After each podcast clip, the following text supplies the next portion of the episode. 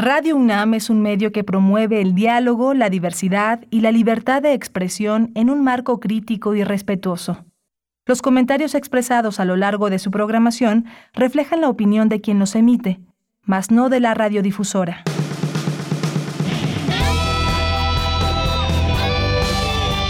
Prisma RU. Relatamos al mundo.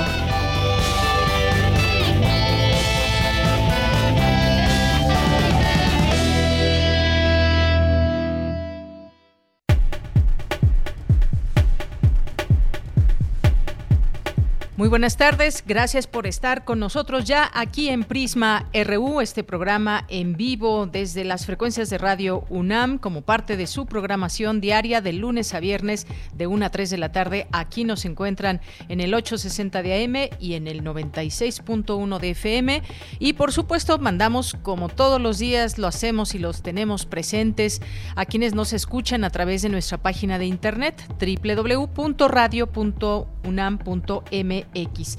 Pues en unos momentos más le estaremos informando sobre la, la renovación del máximo órgano de gobierno de la UNAM, el Consejo Universitario. Le tendremos aquí todos los detalles. También estaremos eh, muy atentos de los temas coyunturales y entre otras cosas, y acaba de última hora surgir, ahorita lo escucharán también en nuestro resumen informativo, pues cómo se están dando las cosas allá en eh, aquella región, en Ucrania, en Rusia, y qué es lo que declara Estados Unidos. Estar muy atentos porque en cualquier momento podrían suceder cosas, podrían, eh, después de toda esta labor diplomática que se ha hecho, pues podrían darse algunas situaciones que esperamos no se llegue a ello, que tienen que ver con lo bélico, que tienen que ver con enfrentamientos. Pero ya lo estaremos abordando también aquí este tema. Y por lo pronto hoy tenemos algunos temas que queremos compartir con ustedes en entrevistas. Uno de ellos, pues es lo que aprobaron los diputados que la UIF deje de notificar las cuentas que va a bloquear o las cuentas bloqueadas. Le tendremos los detalles aquí, hablar de este tema que pues pretende seguir poniendo candados a aquellas operaciones derivadas del lavado de dinero, entre otras. Así que esto que fue aprobado en la Cámara de Diputados, aquí lo abordaremos al análisis en Prisma RU. Y también ahora que estamos en este mundo tan interconectado y que muchos y muchas niñas han estado en sus clases en línea y que utilizan ya sea una computadora o una tableta para conectarse y para también empezar y tener sus eh, relaciones sociales a través de a través de estas eh, distintas aplicaciones, a través de redes sociales, así se comunican con sus amigas, con sus amigos, pero qué tan peligroso puede ser esta práctica si no se tiene el cuidado debido, pues lo vamos a platicar aquí con Renata Díaz Barreiro de Early Institute que nos va a platicar del ciberacoso contra adolescentes. Así que no se lo pierdan, vamos eh, a abordar las edades entre 12 y 17 años, menores de edad. Así que quédense aquí con nosotros para escuchar más de este tema. Si tienen preguntas, pues ya saben, siempre son bienvenidas en este espacio, sus comentarios, preguntas y más que quieran hacernos llegar en nuestras redes sociales, arroba PrismaRU en Twitter y PrismaRU en Facebook. También tendremos eh, una conversación ya en nuestra segunda hora sobre una reserva, una reserva ecológica que se llama El Ocote y aquí tendremos a la maestra Carla Beatriz, al, al maestro Luis Antonio en torno a este tema que han rescatado y han podido preservar esta área como muchas otras que se preservan en nuestro país, pero otras tantas que tendrían que ser rescatadas. Así que vamos a platicar de este tema. Eh, vamos a tener cine el día de hoy. Hoy es la sección de cine como todos los jueves. Tendremos cultura, información universitaria, nacional e internacional y más. Así que Quédense aquí con nosotros en Prisma RU. Saludo allá en cabina a mis compañeros, a Rodrigo Aguilar en la producción, a Denis Licea en la asistencia, a Arturo González en los controles técnicos y aquí en el micrófono les saluda con mucho gusto de Yanira Morán. Bien, pues comenzamos y desde aquí relatamos al mundo. Relatamos al mundo. Relatamos al mundo. Bien, en este día jueves 17 de febrero del año 2022 tenemos en la información universitaria en sesión solemne la Universidad Nacional Autónoma de México renovará su máximo órgano de gobierno, el Consejo Universitario, al tomar protesta a 256 consejeros universitarios propietarios y suplentes. Analizan en la Facultad de Medicina que nuevos avances científicos se tienen respecto a tratamientos y vacunas qué nuevos avances. Siempre estamos atentos a estos temas y necesario saber las manifestaciones del síndrome de Asperger que para poder interactuar con las personas que lo presentan. Mañana se conmemora el Día Internacional de este síndrome. En la información nacional, la secretaria de Seguridad y Protección Ciudadana, Rosa Isela Rodríguez, aseguró que la directriz presidencial es clara, cero impunidad y cero corrupción en los asesinatos de periodistas en México tanto en la investigación como en la procuración e impartición de justicia. Por eso estamos trabajando de la mano con las fiscalías de los estados, la Fiscalía General de la República y el Poder Judicial. Lo seguiremos haciendo porque lo importante es aclarar los hechos y hacer justicia. Hemos puesto a disposición las capacidades de inteligencia, operación e investigación del Estado mexicano en este esfuerzo. No escatimaremos recursos y garantizaremos que no se intenten inculpar a personas inocentes o construir casos ficticios. Aunque esto pueda llevar más tiempo, trabajaremos sin pausa profesionalismo y compromiso. Detendremos a los verdaderos responsables. Bien, y en más información, por su parte, el presidente de la Suprema Corte de Justicia de la Nación, Arturo Saldívar, expresó su solidaridad con los periodistas en México. Aseguró que sin ellos no hay democracia. Quiero expresar de manera muy firme mi respeto, mi solidaridad con las y los periodistas de México ante los homicidios que han venido ocurriendo las últimas semanas. Este lamentablemente no es un tema nuevo, no es un tema eh, reciente, es un tema que se viene arrastrando desde hace mucho tiempo. En una democracia la labor de las y los periodistas es esencial. Informar a la población de todo lo que sucede, Generar un debate robusto e informado es fundamental para que las libertades puedan ejercerse. Por ello, las y los periodistas son parte esencial y fundamental de la democracia. Sin ustedes no hay democracia. Así de fácil. Así de fácil, dice Arturo Saldívar. Y la Fiscalía de Sonora, a través de su cuenta de Twitter, informó que se encontró con vida a Sebastián Manríquez Verdugo, hijo del locutor y periodista del mismo nombre, en Caborca. El joven, de 23 años, fue secuestrado por un grupo de la delincuencia organizada que irrumpió en la entidad. Y en la información internacional, la Corte de Magistrados de Westminster en Londres dio luz verde a la extradición a México de Karime Macías Tubilla, ex esposa, esposa de Javier Duarte. Es señalada por el delito de daño patrimonial al Estado de Veracruz por 112 millones de pesos. El alto representante de la Unión Europea para Asuntos Exteriores, Josep Borrell, eh, reportó, Josep Borrell reportó bombardeos en algunas partes del este de Ucrania. Sin embargo, manifestó que los países europeos no aprobarán las sanciones contra Rusia hasta que el nivel de intensidad de la agresión lo requiera. Por su parte, el presidente de Estados Unidos, Joe Biden, advirtió este jueves que un ataque de Rusia contra Ucrania podría comenzar con en los próximos días, apuntando a que una nueva incursión en el país es casi segura. Advirtió que Moscú podría fabricar eventos en momentos previos para generar un pretexto para la guerra. Hoy en la UNAM, ¿qué hacer y a dónde ir? ¿Es verdad que todas las familias felices tienen algo en común? ¿Sabías que las plantas tienen algo parecido a lo que conocemos como hermanos? ¿Qué características debe tener un clan? ¿Cómo se ha transformado el modelo de familia a través de los años? Estas y otras interrogantes son resueltas en la nueva edición de la revista de la universidad, que nos presenta el tema Familias. Consulta la edición de febrero, que se encuentra disponible en el sitio oficial www.revistadelauniversidad.mx. Hoy tienes una cita con la serie Al compás de la letra. En esta ocasión el término frío guiará la ruta de la palabra y el invitado será el poeta chihuahuense Alan Valdés, quien platica con María Ángeles Comezaña sobre su trabajo y su libro La pérdida de voluntad en el agua. La serie Al compás de la letra se transmite todos los jueves a las 18 horas por nuestras frecuencias 96.1 de FM, 860 de AM y en línea www.radio.unam.mx.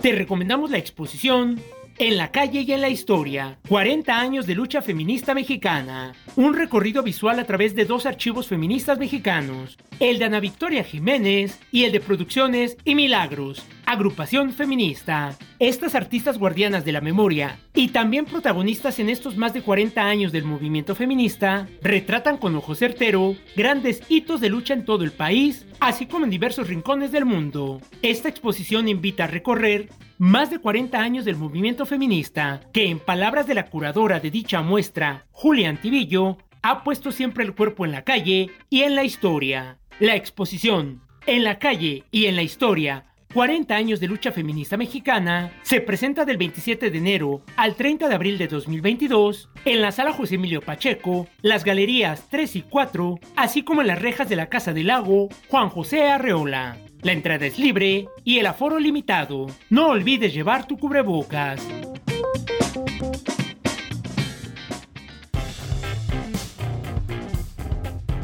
Campus RU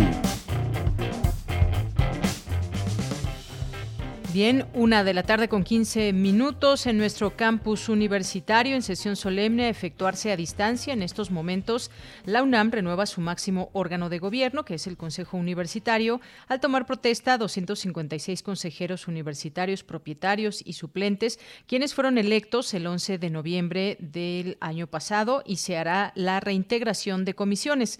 En la segunda hora de Prisma R1, nuestra compañera Virginia Sánchez nos tendrá toda la información. Por lo pronto, pues nos enlazamos con Dulce García. Explican características del síndrome de Asperger, eh, que mañana se conmemora, por cierto, el Día Internacional de este síndrome. ¿Qué tal, Dulce? Adelante, muy buenas tardes.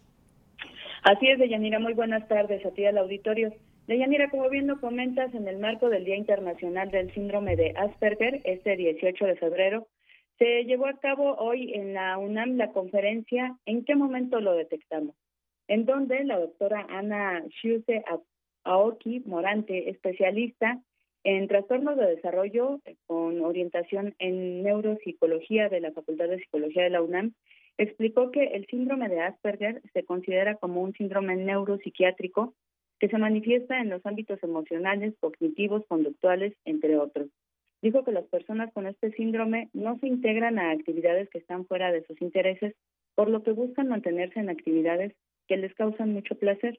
¿Cómo sucede todo esto? Escuchemos a la académica son personas que suelen tener grandes habilidades de memoria, entonces son personas que pueden conocer a profundidad ciertos temas, como de aviones, como de barcos, como de la Fórmula 1, y entonces se vuelven eh, expertos en tener datos sobre esos, sobre esos temas. También se busca que estos intereses y estos, esquemas de conducta que les resultan, pues, digamos, estructurados y que les permiten tener como una serie de, de conocimiento de lo que se espera de ellos y del medio, pues se vuelven una como una necesidad de mantenerlos en su día a día y es más, no solamente mantenerlos en su día a día, sino en el resto de, las personas que lo rodean.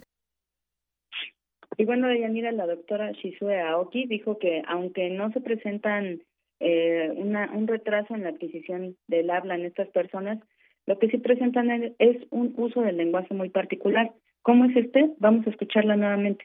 Muchas personas lo refieren como niños con o personas ¿no? con un lenguaje pedante o extremadamente formal. No suelen ser personas que utilizan palabras domingueras o un, un lenguaje como muy perfecto en, en su expresión, eh, aunque finalmente pueden tener una prosodia extraña, es decir, esta entonación, este, este tinte emocional que le damos a las cosas eh, puede, puede resultar en algunos casos extraña. Y una característica muy clara es la literalidad que presentan ante la expresión y la comprensión del lenguaje. Esto es que todo aquello que es como con doble sentido, que puede tener una doble interpretación, no se toma como esa doble interpretación y más bien se toma como una con el significado tal cual y literal. Y bueno, Deyanira, la académica añadió que sí se presentan dificultades en las actividades motrices, por lo que las personas con Asperger generalmente no se integran a las actividades deportivas. Estas manifestaciones, según explicó también la académica, comienzan a verse desde los tres años de edad.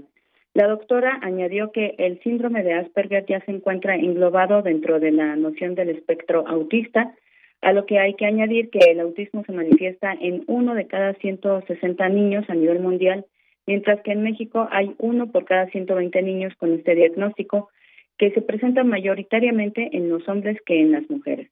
Y bueno, pues dijo que esto es importante tomarlo en cuenta para cuando se hagan los análisis sobre Asperger, que ya se encuentra dentro del espectro autista.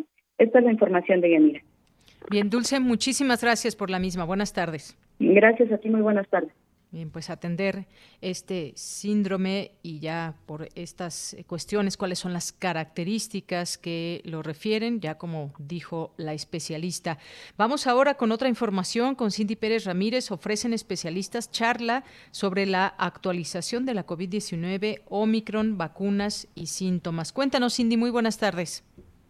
¿Qué tal, Yanira? Muy buenas tardes. Es un gusto saludarte a ti y a todo el auditorio. En estos momentos de la pandemia estamos viendo transmisión del SARS-CoV-2 a otros mamíferos en diferentes lugares, lo que representará un gran problema. Así lo dijo Gustavo Olais Fernández, coordinador general del Centro de Investigaciones en Políticas, Poblaciones y Salud de la Facultad de Medicina de la UNAM durante la conferencia Actualización de la COVID-19, Omicron, vacunas, síntomas y todo lo que debe saber, el especialista reiteró que el virus de la COVID-19 sigue presente.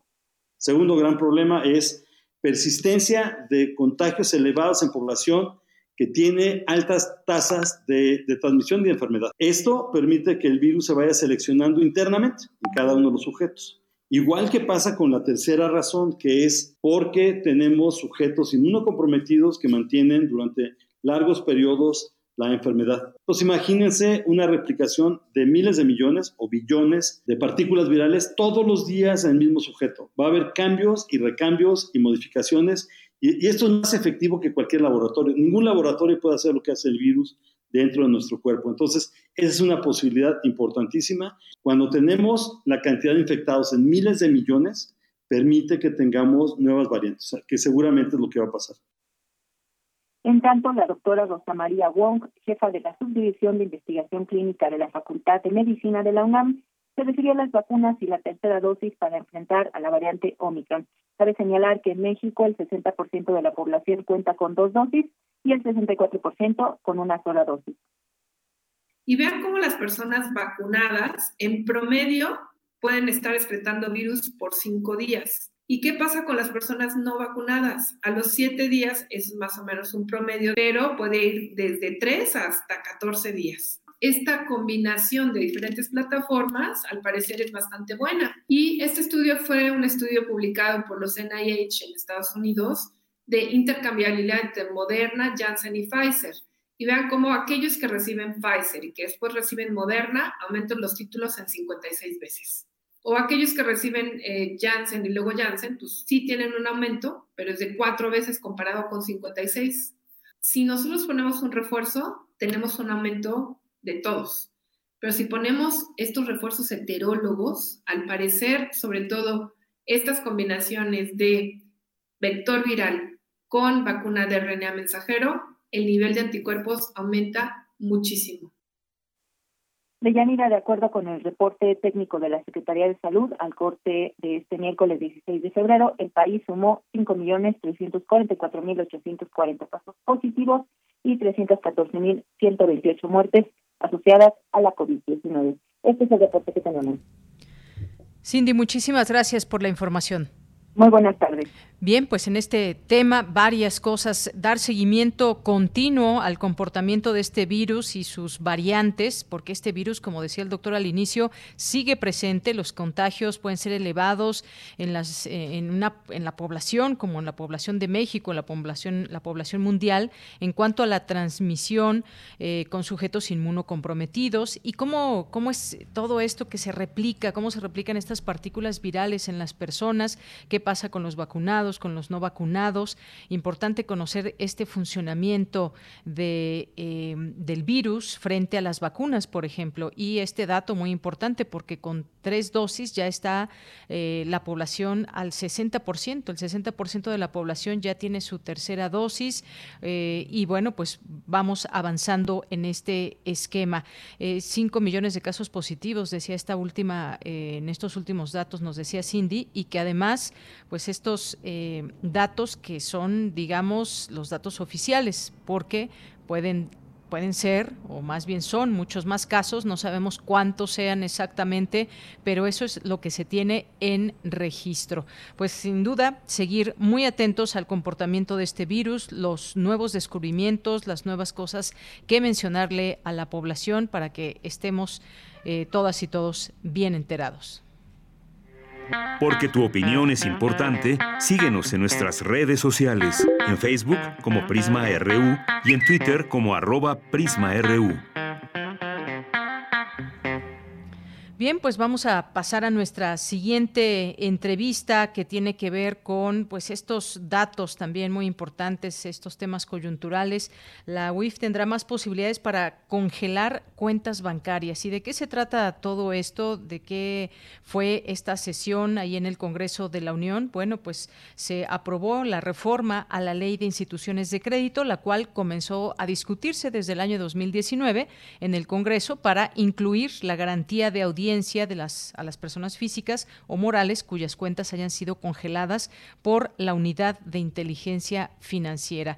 Finalmente, las bancadas de los partidos Acción Nacional y Revolucionario Institucional advirtieron el riesgo de que la medida para congelar cuentas sin orden judicial se utilice con fines políticos e incluso resaltaron que en el futuro podría aplicarse al actual grupo en el poder. Fue aprobada al final de cuentas, eh, con este elemento se devolvió al Senado la reforma, que a su vez consideró que la UIF no tiene capacidad para las notificaciones, y en la sesión de ayer la Cámara se allanó en ese otro cambio, 266 diputados de Morena, PT y Partido Verde aprobaron este dictamen, pero hubo 218 del PAN, PRI y PRD que hicieron eh, eh, lo hicieron en contra. Hemos invitado hoy a Cintia Escofi Caballero, que es presidenta de la Comisión Técnica de Prevención del Lavado de Dinero del Colegio de Contadores Públicos de México. ¿Qué tal, Cintia? Bienvenida, muy buenas tardes. Muy buenas tardes, Deyanira. Un gusto estar con ustedes. Gracias. Pues nos gustaría comprender más de qué trata esta, esta aprobación que se hizo ahí en la Cámara de Diputados. Por supuesto que todos queremos eh, saber que se cierre la puerta a la corrupción o a, eh, a, temas que tienen que ver directamente con el dinero, depósitos que se hacen muy grandes a través de cuentas bancarias. Eh, cuéntanos, por favor, un poco de qué se trata, qué alcance tiene esta aprobación de la Cámara de Diputados. Muchas gracias, Deyanira. Mira, lo primero es lo que tú señalabas, muy importante. Este es un tema que se ha discutido desde hace ya varios años, desde el 2019, y bueno, es un tema también muy delicado porque es muy importante cortar los flujos financieros para todas aquellas personas que están cometiendo delitos. Por supuesto que todos ya yo creo que urgidos de esta necesidad de que se combata la corrupción, de que se combata el crimen organizado y demás. Pero el mayor riesgo es la inconstitucionalidad que pudiera darse derivada de esta reforma. Es por ello que varios de los grupos que han votado en contra pues han manifestado esta situación. Y déjame explicarte de que un poco lo, lo que se ha dicho ya desde la Suprema Corte en distintos tanto juicios de amparo como en algunas tesis es que solo es procedente el bloqueo de cuentas cuando éste tiene un origen de carácter internacional, es decir, cuando nosotros como país que hayamos suscrito algún elemento de carácter internacional aplicamos esta resolución o tenemos un mandamiento o tenemos alguna solicitud expresa al respecto y entonces actuamos en eh, ya continuamos. Tuvimos aquí un pequeño problema eh, técnico y retomo esta conversación, Cintia, que nos estabas hablando de esta eh, ley de instituciones de crédito y la posibilidad de la inconstitucionalidad de esta reforma, ante qué estamos, qué riesgos puede haber. Como decía, pues creo que las intenciones pueden ser buenas, pero también hay que preguntarnos los cómo se llega a esta posibilidad de detener estos flujos de dinero que están ligados a cuestiones que no son claras. Bueno, eh, ¿qué tal Cintia? ¿Me escuchas ya? Bueno, retomamos la comunicación con Cintia en un momento más, que ya, ya estás ahí, Cintia Escofi Caballero, ¿me escuchas? Sí, muchas gracias, Deyanira. Estos temas de, comunicación, no sé hasta dónde me quedé. Pues nos estabas explicando sobre esta ley de instituciones de crédito y la parte esta de inconstitucionalidad que puede darse como parte de esta reforma, pero que queremos entender, eh, si bien se quiere llegar a algo positivo, hay que tener mucho cuidado en los cómo.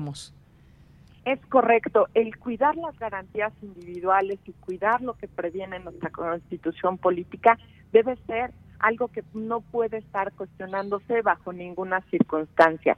Lo primero es que la inconstitucionalidad, y déjame explicarte ahí un poco, en el sentido de que la Suprema Corte ya se ha manifestado que el bloqueo de cuentas es inconstitucional cuando esto surge por una necesidad nacional de bloquear las cuentas, porque como bien se ha dicho en algunos medios, el tema es que se puede utilizar para cuestiones que no necesariamente sean técnicas y lo que están pretendiendo en esta reforma es justamente adicionarle esta posibilidad a la unidad de inteligencia financiera de bloquear las cuentas con una eh, situación nacional y no solo de carácter internacional que está legalmente permitido. Aquí cabe destacar que, bueno, ¿por qué es importante esto? Porque necesitamos nosotros cuidar la garantía de audiencia y la garantía del debido proceso en todo esto. Y esto es lo que queda como muy cuestionado con esta reforma y bueno, pues todo lo que ha levantado esta situación desde hace ya algunos años. Bien, y es que si nos ponemos a escuchar también parte de lo que dijeron ayer los eh, distintos eh, legisladores, pues tiene que ver con que, por ejemplo, y queremos aquí tratar de quitar la parte política, porque también se dan estas cuestiones políticas, la verdad es que eh, hubo también muchos votos en contra y se hablaba, por ejemplo, de una regresión histórica, eh, porque esta medida afectaría principios constitucionales o puede lesionar la garantía de audiencia. Me detengo en este punto. ¿qué, le, qué, ¿Qué te parece, Cintia? En esta parte, ¿es una regresión histórica desde tu punto de vista? Para mí sí, en el sentido de que no podemos nosotros, por algo que esté previsto en una ley, violar lo que esté diciendo la propia Constitución. Para que nosotros pudiéramos ser privados de nuestras posesiones, en, esta, en este caso en específico, de poder disponer de nuestros recursos, debe de haber todo un procedimiento y debemos de ser oídos y vencidos en juicio para que entonces la autoridad tenga la facultad de congelarnos nuestras cuentas. Y déjame ponerte un ejemplo de lo que pasa hoy por hoy y por lo que en muchas de las ocasiones ya se ha pronunciado la Corte en la inconstitucionalidad al respecto. Hoy basta y sobra con que la unidad de inteligencia financiera emita un oficio poniendo a una persona, ya sea física o moral, en esta lista de personas bloqueadas. Este oficio llega a la Comisión Nacional Bancaria y de Valores, quien tiene que transmitirlo a todos los integrantes del sistema financiero. Y estos integrantes del sistema financiero lo que van a hacer es revisar en todos sus sistemas si esta persona aparece como sus clientes. Si llegara a ser que esta persona está como como en, entre sus clientes, tienen que suspender de manera inmediata cualquier tipo de operación y entonces la institución financiera es la que tiene que notificarles que tienen que acudir ante la unidad de inteligencia financiera para hacer valer sus derechos. Pero ¿qué sucede mucho en estas circunstancias?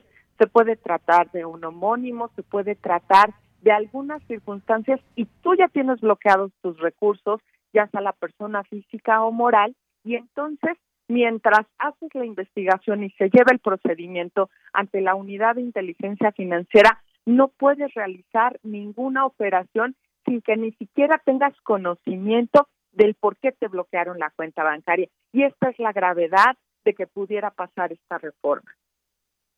Eh, muy bien. Y, por ejemplo, me pregunto también en esta parte, no a cualquiera se le puede hacer este bloqueo bancario. Algo que decía, digamos, la contraparte, quienes votaron a favor de esta reforma, es que el cambio legal atiende una resolución de la Suprema Corte de Justicia de la Nación, porque actualmente el bloqueo de cuentas bancarias se da por el cumplimiento de una obligación bilateral o multilateral asumida por México o bien al, el cumplimiento de una resolución o determinación adoptada por un organismo internacional o agrupación intergubernamental y con esta reforma ahora se podría bloquear o se podrá bloquear una cuenta bancaria aun cuando el motivo sea estrictamente nacional. ¿Cómo comprendemos esto en, en el marco de esta, eh, de esta votación que hubo? Mira, es correcto. Lo que ha dicho la Corte es cuando, cuando el origen del bloqueo de cuentas tiene un propósito de cooperación internacional está permitido porque ya hubo un proceso. Pero cuando es de orden nacional deberíamos de tener este procedimiento de haber sido oídos y vencidos previamente. lo que pretenden al incorporar esta situación de que se permita el bloqueo de cuentas por una situación de orden nacional es lo que podría violar las garantías constitucionales. Muy bien, bueno, pues eh, queríamos justamente comprender un poco más de qué, qué, alcance tiene esta, esta reforma, cómo se constituye y por qué se da esta, eh, de esta manera el planteamiento. Hubo una votación, una discusión en todo esto, pero pues finalmente pues eh, quedaría ya establecido todo esto. ¿Algún comentario más que nos quiera hacer, Cintia? Pues mira, yo creo que es muy importante que en algunas de los medios se ha dicho que esto del bloqueo de cuentas es nuevo y ha habido un poco de mala información en el sentido de eh, que el bloqueo de cuentas se tiene que hacer la notificación por la unidad de inteligencia financiera. Todos estamos conscientes de que la unidad necesita más recursos, tanto técnicos como humanos, pero no a costa de los derechos de los gobernados. Y bueno, pues agradecerte de Yanira y cualquier cosa, estoy aquí a sus órdenes. Bien, pues muchísimas gracias, gracias Cintia por estar con nosotros, explicarnos este este tema y eventualmente pues seguirlo discutiendo cuando sea necesario. Muchas gracias. Gracias a ustedes, un abrazo, hasta luego. Hasta luego. Muchas gracias a Cintia Escofi Caballero, presidenta de la Comisión Técnica de Prevención del Lavado de Dinero del Colegio de Contadores Públicos de México. Continuamos. Relatamos al mundo. Relatamos al mundo. Porque tu opinión es importante, síguenos en nuestras redes sociales, en Facebook como Prisma RU y en Twitter como arroba PrismaRU. Miren, ahora vamos con un tema que pues paremos oreja también muchos eh, los padres de familia, las madres de familia que tienen hijos adolescentes y que muchas veces están solos con sus eh, tabletas, en sus computadoras y más, qué uso le dan, con quién se comunican, sabemos realmente quiénes, eh, qué, redes sociales, por ejemplo, utilizan, con quiénes se comunican. Bueno, hay una eh, eh, datos que da a conocer un análisis de indicadores de violencia en Internet contra adolescentes, Early Institute, y se habla de tres millones de adolescentes que sufrieron ciberacoso en 2020, es decir, uno de cada cuatro recibió insinuaciones sexuales. Estamos hablando de edades entre los 12 y los 17 años. Y hemos invitado hoy para hablar de este tema y le agradecemos que nos tome esta llamada. Eh, a Renata Díaz Barreiro, investigadora de Early Institute. ¿Qué tal, Renata? Bienvenida, muy buenas tardes. Hola, Deyanira, buenas tardes y pues muchas gracias por el espacio para hablar de la violencia en Internet contra niñas, niños y adolescentes. Oye, Renata, y esto pues realmente es una, una, triste realidad, una realidad preocupante porque ha habido algunas alertas Amber donde pues incluso se ha señalado que desapareció alguna niña, algún niño y tiene que ver con que eh, pues tenían comunicación con alguien a través de alguna aplicación, a través de internet y pues ya no se supo eh, de ellos. Cuéntanos un poco cuáles son estos riesgos que están eh, sucediendo con respecto a la violencia que hay en internet contra adolescentes. Sí, pues la realidad es que en, en términos de la violencia digital tenemos un gran problema. ¿Por qué? Porque como bien mencionabas, Dayanira, esto es eh, es un problema que está llegando a niños y adolescentes a través de Internet y eh, hay, hay, digamos, distintas formas de violencia, ¿no? Ahorita podemos platicar, por ejemplo, de ese que mencionas como es una forma de violencia que es el grooming, que es adultos haciéndose pasar por niñas, niños y adolescentes para contactarlos, ¿no?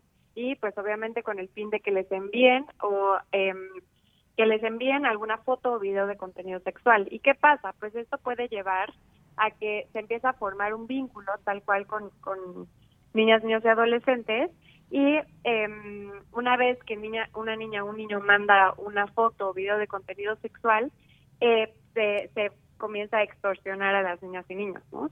Esto es un problema que pues está pasando, nos habla el informe de, de Alumbra que seis de cada diez agresores son desconocidos, ¿no? Y esto es pues, reportado por los adolescentes. En ese sentido, en muchas ocasiones esto puede manifestarse en que se llegue a que el, el niño o niña llegue a conocer a su agresor y por ende eh, de ahí la conexión a que pueda haber un secuestro, que pueda haber incluso eh, delitos como trata de personas y explotación sexual. Bien, y en este sentido, a mí lo que me lo que me llama mucho la atención, por ejemplo, es el porcentaje de población entre 12 y 17 años. Estamos hablando del año 2020, que fueron 24% de esta población eh, total de adolescentes y eh, las maneras en cómo se llega. A ver, centrémonos en esta parte. ¿Cómo eh, a veces uno cree que tiene controlado completamente el uso de de pues estos aparatos y las relaciones que puedan tener con otras personas nuestras y nuestros hijos, pero a veces no es así. ¿Cómo, cómo se dan estos acercamientos? ¿Cómo llegan? ¿Cuál es la manera, eh, digamos, que ha prevalecido más? ¿Llegan a través de eh, redes sociales, a través de alguna eh, aplicación en particular, a través de los principales juegos que les gustan? ¿Cómo llegan estos acercamientos de extraños? Sí, pues una de las, de las formas en las que hemos visto que llegan estos acercamientos es a través de videojuegos, que en ocasiones tienen un chat. Entonces, pues esto es muy importante empezar a poner atención, pero sobre todo irnos acercando a niñas, niños y adolescentes. ¿Por qué? Porque nosotros en ocasiones lo que hacemos es que eh, se nos facilita mucho, ahorita en época de pandemia, se nos facilita mucho que para entretener a los niños les damos un celular, ¿no? Y así como nosotros no les deberíamos dar, digamos, las llaves del coche a una niña, niño o adolescente sin saber cómo usar el coche, es la misma forma con un dispositivo que tiene internet y que tiene acceso a todas las personas, deja tú de México, sino del mundo, que tienen acceso a internet también. Entonces tenemos, digamos, que dar estas herramientas. Entonces, eh, el chiste de esto es que nosotros tratemos de hablar con niños, niños y adolescentes sobre qué riesgos pueden existir y sobre todo también ir viendo ellos particularmente en qué aplicaciones están navegando.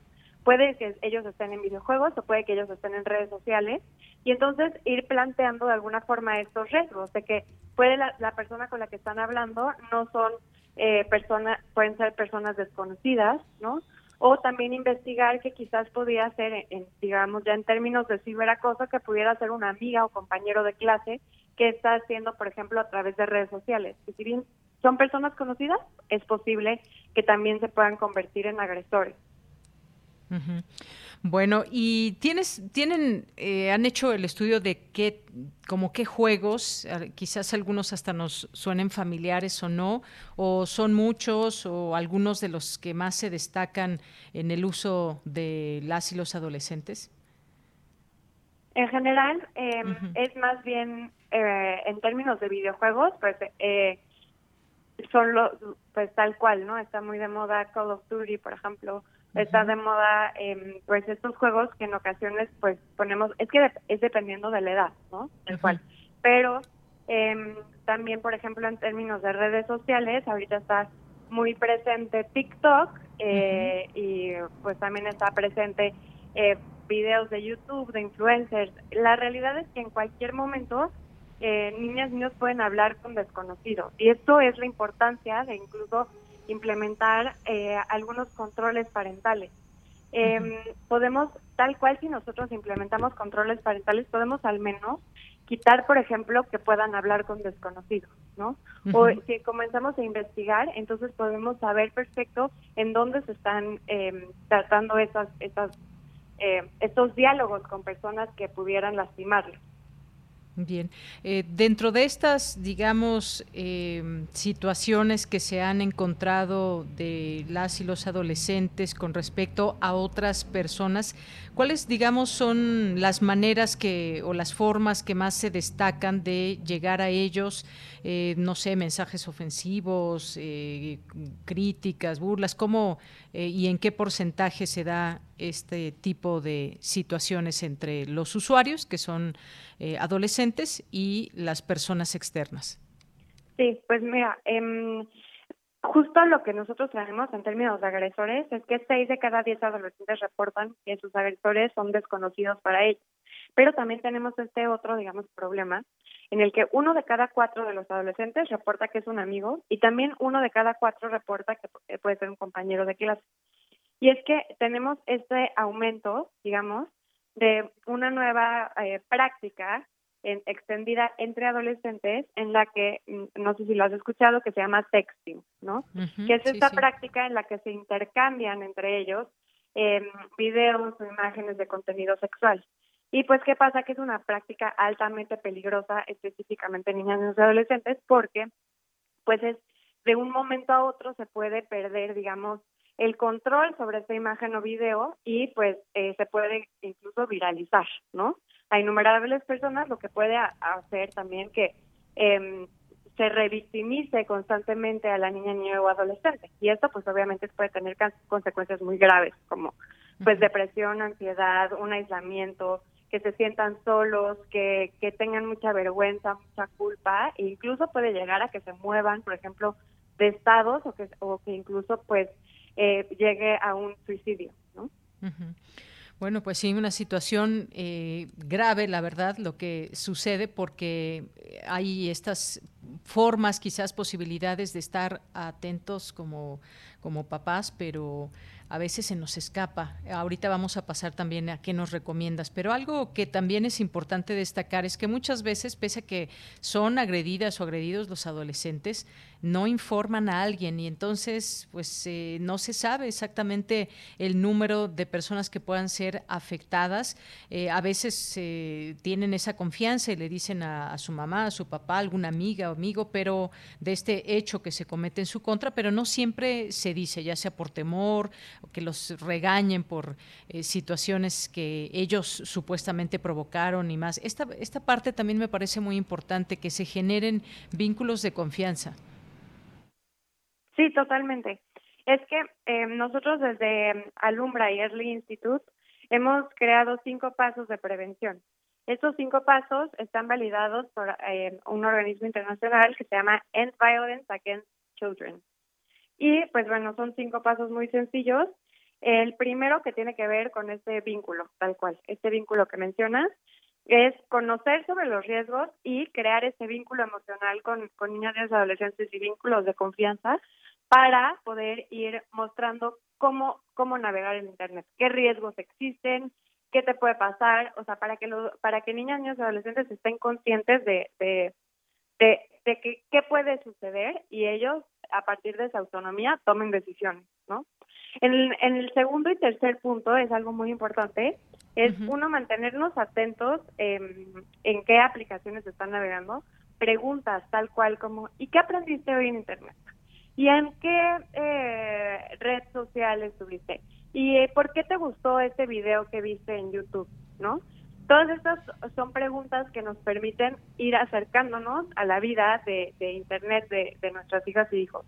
Y pues es algo que usualmente hacemos en la vida real, ¿no? ¿Cómo te fue en tu partido de fútbol? ¿O cómo te fue hoy en la escuela? ¿Con quién platicaste? Pero estas prácticas no las usamos eh, como en, en general en torno del Internet. El tercer punto es conocer con quién hablan, eh, tal cual ir preguntando eh, con quién platicaste hoy, las mismas preguntas que hemos mencionado. El cuatro es el uso de, controles parentales, como esto que mencionábamos de quizás eh, bloquear a las personas que no que no puedan buscar a niñas, niños y adolescentes una persona extraña, ¿no?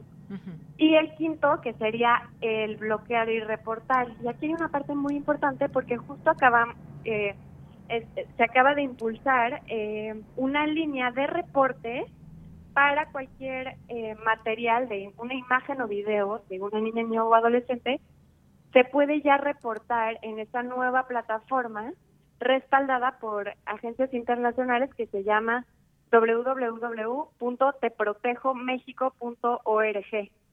Aquí ya se puede, ya es posible el día de hoy eh, reportar cualquier imagen o video para que sea eliminado de los servidores. Y para que nos demos cuenta también de cómo, de cuántas denuncias llegan finalmente a la policía, al Ministerio Público para que puedan ser investigadas, pues es solo el 1%. Es terrible porque se pueden estar dando muchos tipos de, delito que aunque pensemos que no son graves, pueden ser eh, pues la punta de lanza de otras situaciones, porque finalmente, y había un caso por ahí de una pequeña de 12 años que pues a través de internet fue, digamos, enganchada por sus captores, hasta el momento está desaparecida y pues eh, solamente así se pudo dar aviso a la policía, pero no dejemos que eso, digamos, eh, aunque nos parezca algo sencillo, siempre se tiene que reportar, hacer algo al respecto, porque hay otras y otros niños que pueden estar a expensas de estas personas que no sabemos con qué fines exactamente, pues pretenden incluso no solamente quizás llegar a un tema de burlas o, o, de situaciones que los molesten a través de las redes, sino que incluso puede trascender a ello y puede haber pues algún otro tipo de situaciones como el secuestro de menores. Sí, totalmente. Es que es de vital importancia poder proteger a niñas, niños y adolescentes. Y es que es eso. Si nosotros no logramos generar el vínculo de confianza eh, con, con pues nuestros hijos, nuestras hijas, no vamos a poder protegerlos, ¿no? y habrá quien sí, sí logre hacer ese vínculo, ¿no? Muchas veces es, por ejemplo, con cosas que tienes tú ya compartidas en tus redes sociales, que ya pusiste que te gusta un artista o que ya ya pusiste que te gusta un deporte o ya y entonces a través de esa información es que pues incluso los agresores comienzan a acercarse a crear este vínculo emocional y de confianza y pues es eh, es realmente alarmante sobre todo porque claro que pues puede existir una cita sola, un secuestro, trata de personas, explotación sexual infantil, entre pues muchas otras cosas. Bien. Eh, te pregunto también, eh, Renata, ¿debería existir alguna regulación con los fabricantes de videojuegos o redes sociales para evitar estos casos? Porque, bueno, tienen, estos videojuegos se alimentan también de todo lo que compran las niñas y los niños, bueno, a través de sus padres, de eh, su familia, que los provee de estos videojuegos, que muchas veces, pues, es estar en constante compra, y ¿qué responsabilidad tienen? ¿Debería existir algo? ¿La hay ya? ¿No la hay? ¿Qué nos dice sobre este tema? Sí, eh, tenemos que formar alianzas, ¿no? Así como existen eh, redes de agresores en, a través de Internet, debe de existir esta red de protección, ¿no? De todos los guardianes, madres, padres responsables de niñas, niños y adolescentes, por una parte, también por parte de la sociedad en la que dejemos de, por ejemplo, compartir imágenes o videos de niñas, niños o adolescentes e incluso también esta parte de la participación pues social de redes sociales, por ejemplo, que TikTok acaba de incorporar dentro de su em, dentro de su, plataforma esta línea de ayuda de Protejo México, ¿no?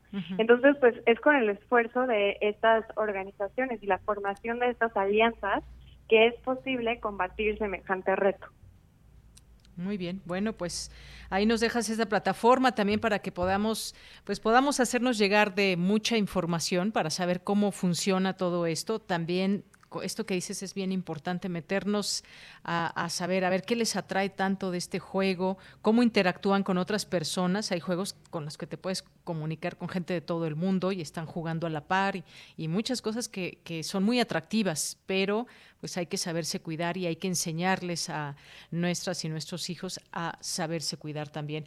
Pues Renata Díaz Barreiro, muchas gracias por estar con nosotros aquí en Prisma RU. Muchas gracias, Yanida. Que tengas un excelente día y muchísimas gracias por el espacio. Muy bien, hasta luego. Gracias, Renata Díaz Barreiro, investigadora de Early Institute. Vamos a continuar ahora con la información internacional a través de Radio Francia.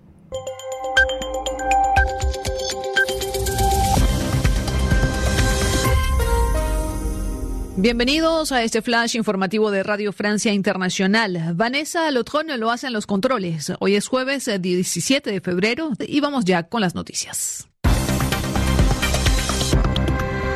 Andreina Flores. En Brasil se cuentan ya 104 fallecidos a causa de las lluvias torrenciales en Petrópolis, cerca de Río de Janeiro. Los expertos estiman que en solo seis horas se ha registrado el equivalente a la lluvia de todo un mes. Se han contabilizado más de 300 deslizamientos de tierra y los testimonios de los afectados describen una verdadera tragedia humana, como la de Daniela, de 16 años. Traté de aferrarme a cualquier cosa, pero el agua me arrastraba. A último minuto pude subirme a un poste de electricidad. Todo eso se va a quedar registrado en mi cabeza. Vi morir a un niño. Es muy triste. El gobierno de Vladimir Putin anunció esta mañana que continuaba su retirada militar de Crimea, península ucraniana anexada a Rusia en 2014. Sin embargo, Estados Unidos acusa a Rusia de todo lo contrario, de desplegar 7.000 soldados más en la zona. La OTAN también coincide con esa versión. Escuchemos a su secretario general, Jens Stoltenberg. Despite Moscow's claims, we have seen a pesar de las afirmaciones de Moscú, hasta ahora no hemos visto señales de retirada o desescalada. Por el contrario, continuamos monitoreando desde muy cerca. Hacemos un llamado a Rusia para que haga lo que dice y retire sus fuerzas de las fronteras de Ucrania. Este será un primer paso importante hacia una solución política pacífica.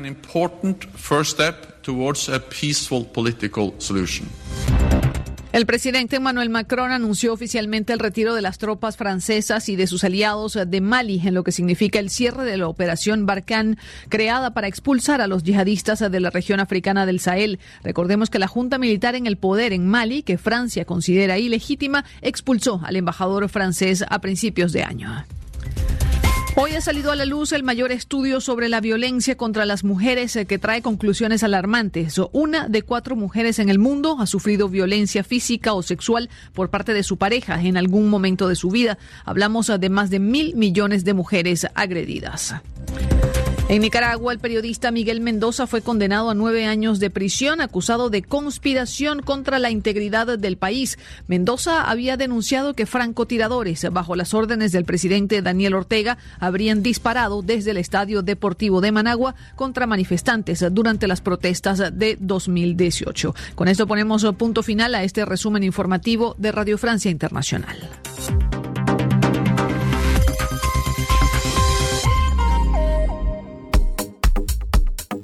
Nacional RU.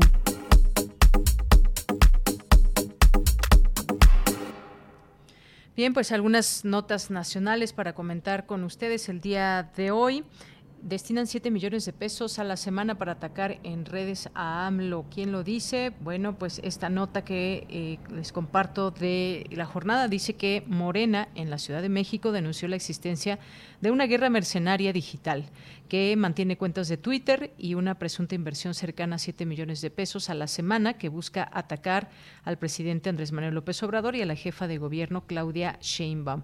A su vez, Manuel Padrón, egresado de la UNAM y especialista en análisis de datos por el Centro de Investigación y Docencia Económicas, explicó que la semana pasada fueron analizados 161.418 tweets, por lo que se identificaron seis cuentas, entre ellas la del medio de comunicación Latinos. Eh, que bueno, no he sabido cómo se pronuncia exactamente, si es Latin Os, Latinus o Latinus. Lo he escuchado de las tres formas, no sé cuál de las tres sea la correcta, pero bueno. Eh, y también estas cuentas ligadas a este medio y a Mexicanos contra la Corrupción que promueven conversaciones negativas y estas son reproducidas por bots o cuentas de reciente creación u otras que no cuentan con seguidores cuyo fin es propagar de manera masiva los mensajes. Bueno, por cierto, mañana estaremos hablando de estos temas y lo que se hace también desde el PUEX, el Programa Universitario de Estudios y Sociedad eh, de la UNAM, para que podamos tener aquí también estos datos que ellos arrojan y que también será importante compartir con nuestra audiencia. Y pues bueno, muchas gracias que eh, nos comparten también estas informaciones. Y magistrados ingleses avalan la extradición de Karime Macías. Ella dice que apelará. Eh, la Corte de Magistrados de Westminster en Inglaterra avaló la entrega, la entrega en extradición a México de la exesposa de Javier Duarte, quien enfrenta en territorio nacional una acusación penal por autoridades del estado de Veracruz por ser presunta responsable del desvío de más de 100 millones de pesos. Y bueno, pues ya nos vamos rápidamente a esto que esta invitación que nos deja Dulce Wet.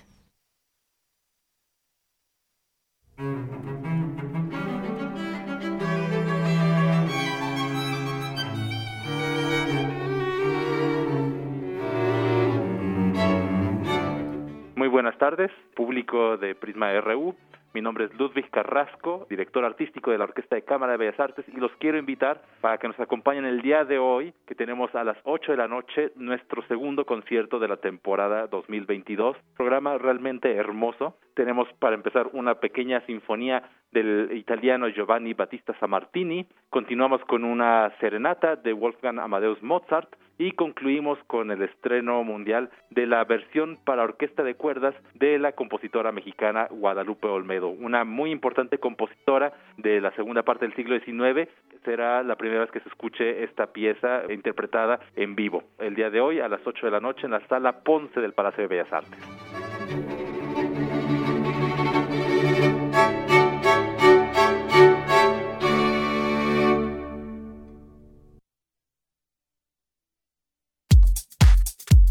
Prisma RU. Relatamos al mundo.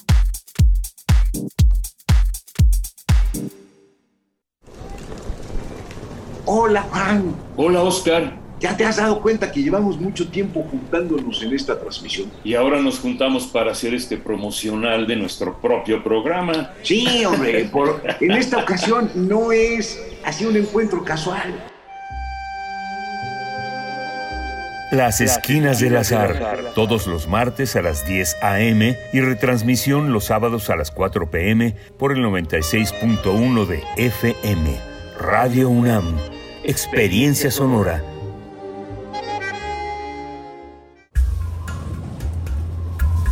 A lo largo de los años, la especie humana ha dejado una huella de destrucción en el planeta. Estamos muy cerca del punto de no retorno este es el momento de realizar nuestro cambio de conciencia. Habitare, Agenda Ambiental Inaplazable. Te invitamos a escuchar las labores que hacen nuestras científicas y científicos para tratar de salvar nuestra casa. Y las recomendaciones para que desde tu trinchera ayudes a cuidar el ambiente. Todos los lunes a las 16 horas, por el 96.1 de FM. Radio UNAM Experiencia Sonora.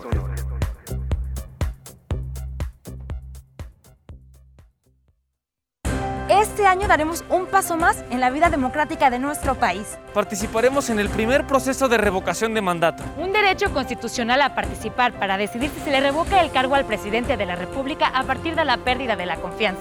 El INE es el encargado de organizar esta consulta, garantizando certeza como lo ha hecho durante 31 años. El ejercicio de revocación de mandato va y va muy bien. Este 10 de abril toma tu decisión, participa y celebremos nuestra democracia. Mi INE nos une.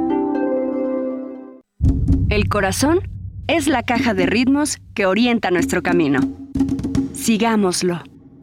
Que la música sea su alimento. Miocardio, la génesis del sonido. Una transfusión sonora de Radio UNAM para tus oídos. Viernes, 18.15 horas. Retransmisión, domingos a las 14.30 horas. Radio UNAM, Experiencia Sonora.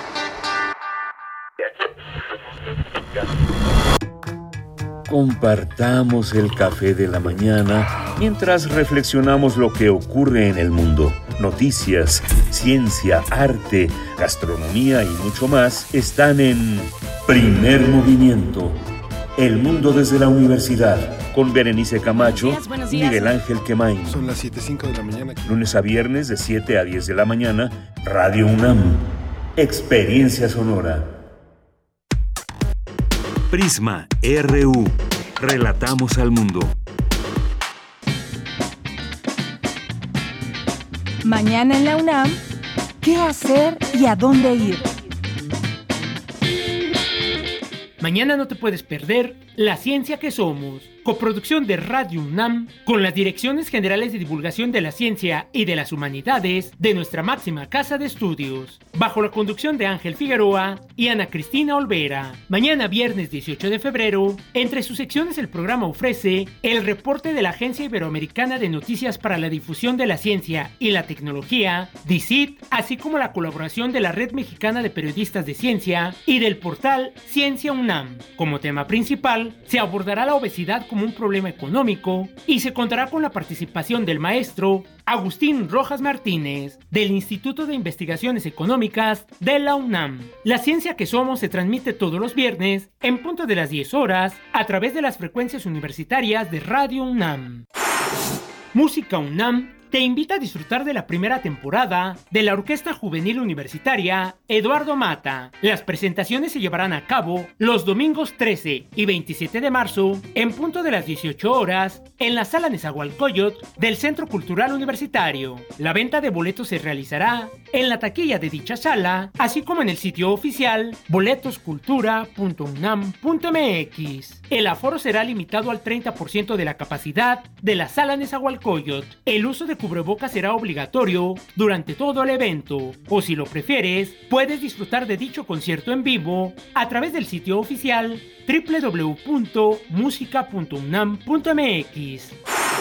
El Museo Universitario del Chopo organiza la charla virtual Género, Pesca y Derecho al Agua en la obra de Carolina Caicedo a propósito de la exposición Espiral para Sueños Compartidos. La artista colombiana Carolina Caicedo dialogará con Carmen Cota, presidenta de la cooperativa Mujeres del Golfo de Baja California Sur. La cita es el próximo sábado 19 de febrero en punto de las 12 del día a través de la cuenta oficial de Facebook y el canal de YouTube del Museo Universitario del Chopo.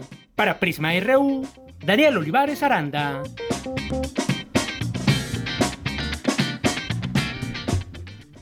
Bien, continuamos en esta segunda hora de Prisma RU, dos de la tarde con seis minutos y pues rápidamente a mandar saludos a nuestra audiencia. Gracias a Oscar Gutiérrez, Salvador Medina, Gabani, a nuestros amigos de la FESCO Autitlán, a Mario Navarrete. Muchas gracias por las eh, fotografías mañaneras muy bonitas. Muchas gracias, Mario.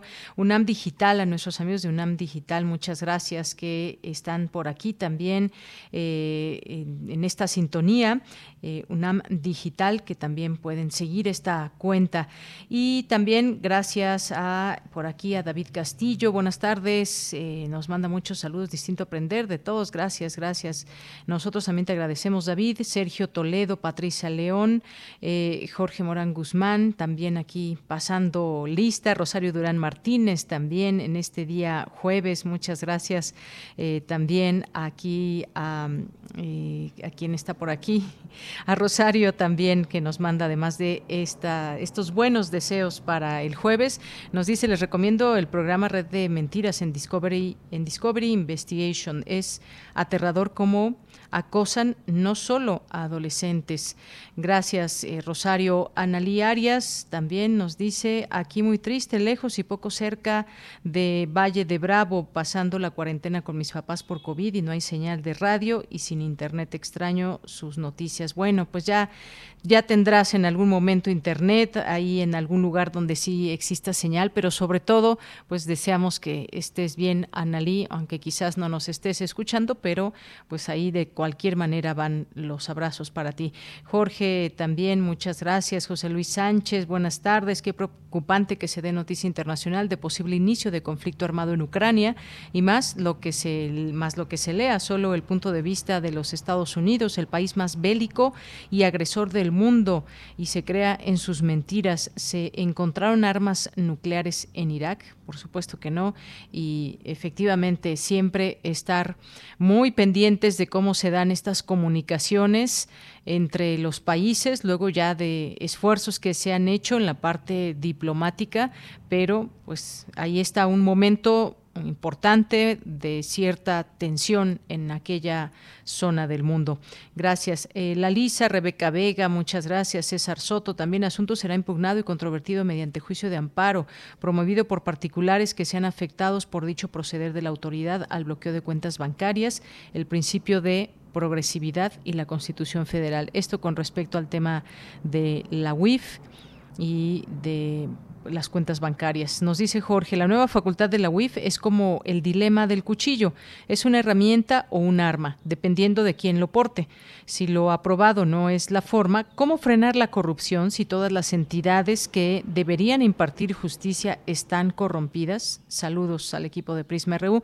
Gracias Jorge, gracias por el comentario, gracias también por el video, a Mario, gracias a Jorge Morán, Morán Guzmán que nos dice, el financiero publicó en 2021 que en México se lava dinero hasta por 44 mil millones de dólares. ¿Qué dilema tenemos hoy?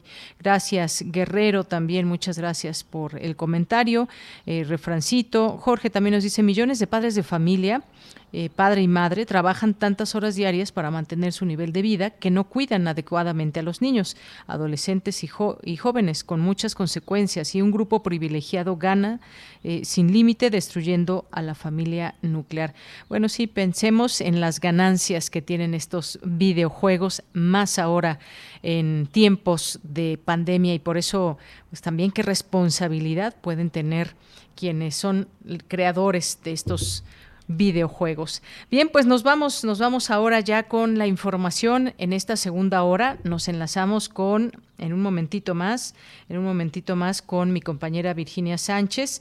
Eh, para que nos dé la siguiente información que, como les decía, eh, nos va a hablar del nuevo Consejo Universitario. En unos momentos más estará aquí con nosotros para que nos dé los detalles. Ya estás en la línea telefónica, Vicky. Buenas tardes, adelante.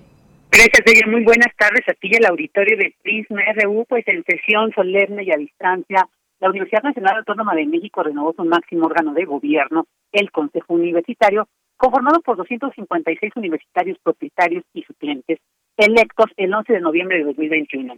En el caso de las y los alumnos, ocuparán el cargo de 2022 al 2024 y las y los profesores, investigadores y técnicos académicos lo harán del 2022 al 2026. En esa sesión, tras dar el pase de lista a cargo del secretario general de la UNAM, Leonardo Lovelí Vanegas, y del Consejo, el, el rector Enrique Grabo pidió un minuto de silencio en honor del doctor Luis Pérez Tamayo, profesor emérito de la Facultad de Medicina, ex integrante de la Junta de Gobierno que falleció el mes pasado, y asimismo, pues en honor de todas y todos los integrantes de la comunidad universitaria que fallecieron en este lazo. Posteriormente, como segundo punto de la orden del día, tomaron protesta los nuevos integrantes LAB y los nuevos integrantes del Consejo Universitario, quienes, señaló el rector, fueron electos con una votación que superó en número y participación todas las habidas en la historia de la universidad, además de hacerlo en este contexto de la pandemia, en el que dijo la UNAM, al igual que el Consejo Universitario, no se han detenido. Escuchemos al rector. Estarán tomando protesta después de casi dos años de habernos visto obligados a restringir actividades para evitar la propagación del virus y que éste no cobrara más víctimas en nuestra comunidad. A pesar de todas las restricciones, como todas y todos ustedes saben, la UNAM no se detuvo y realizó un esfuerzo sin precedente para mantener sus tareas sustantivas. Y el Pleno del Consejo Universitario durante estos últimos dos años tampoco se detuvo. El rector también precisó que este máximo órgano colegiado se nutre de decisiones de otros órganos de representación directa como los consejos técnicos de escuelas y facultades, de la investigación científica y de humanidades, de los académicos de área, los cuales, dijo, aseguran una amplia representatividad de la comunidad en la toma de decisiones. Escuchemos al rector. De hecho, el Consejo Universitario ha ampliado en los últimos años la base de representación, incrementando el número de estudiantes así como del profesorado, de la figura de técnicos académicos, investigadores y trabajadores. En 2011, este pleno estaba compuesto por 283 integrantes. Hoy, este consejo, tras su toma de protesta, se integrará con 329 representantes, 16% más respecto a hace 10 años. Y bueno, como tercer punto se hizo la reintegración de las comisiones de difusión cultural, de honor, de incorporación y revalidación de estudios y de títulos y grado, la comisión de mérito universitario, la de presupuestos, la de legislación universitaria, la de trabajo académico, de vigilancia administrativa, la comisión especial electoral la especial de seguridad, la especial de igualdad de género. En total, ocho comisiones permanentes y tres especiales. Finalmente, pues el rector señaló, se trata de un consejo interesante e histórico que tendrá que trabajar en los ajustes necesarios a esta, ante esta nueva realidad. De ella, esta es la información. Vicky, muchísimas gracias y buenas tardes. Buenas tardes. Bien, pues ahí los detalles, como le habíamos adelantado, sobre eh, la instalación de la UNAM, de este nuevo Consejo Universitario. Continuamos. Relatamos al mundo. Relatamos al mundo. La Unidad de Género de la Coordinación de Difusión Cultural UNAM presenta Hablemos de género y más sin censura y sin estigmas.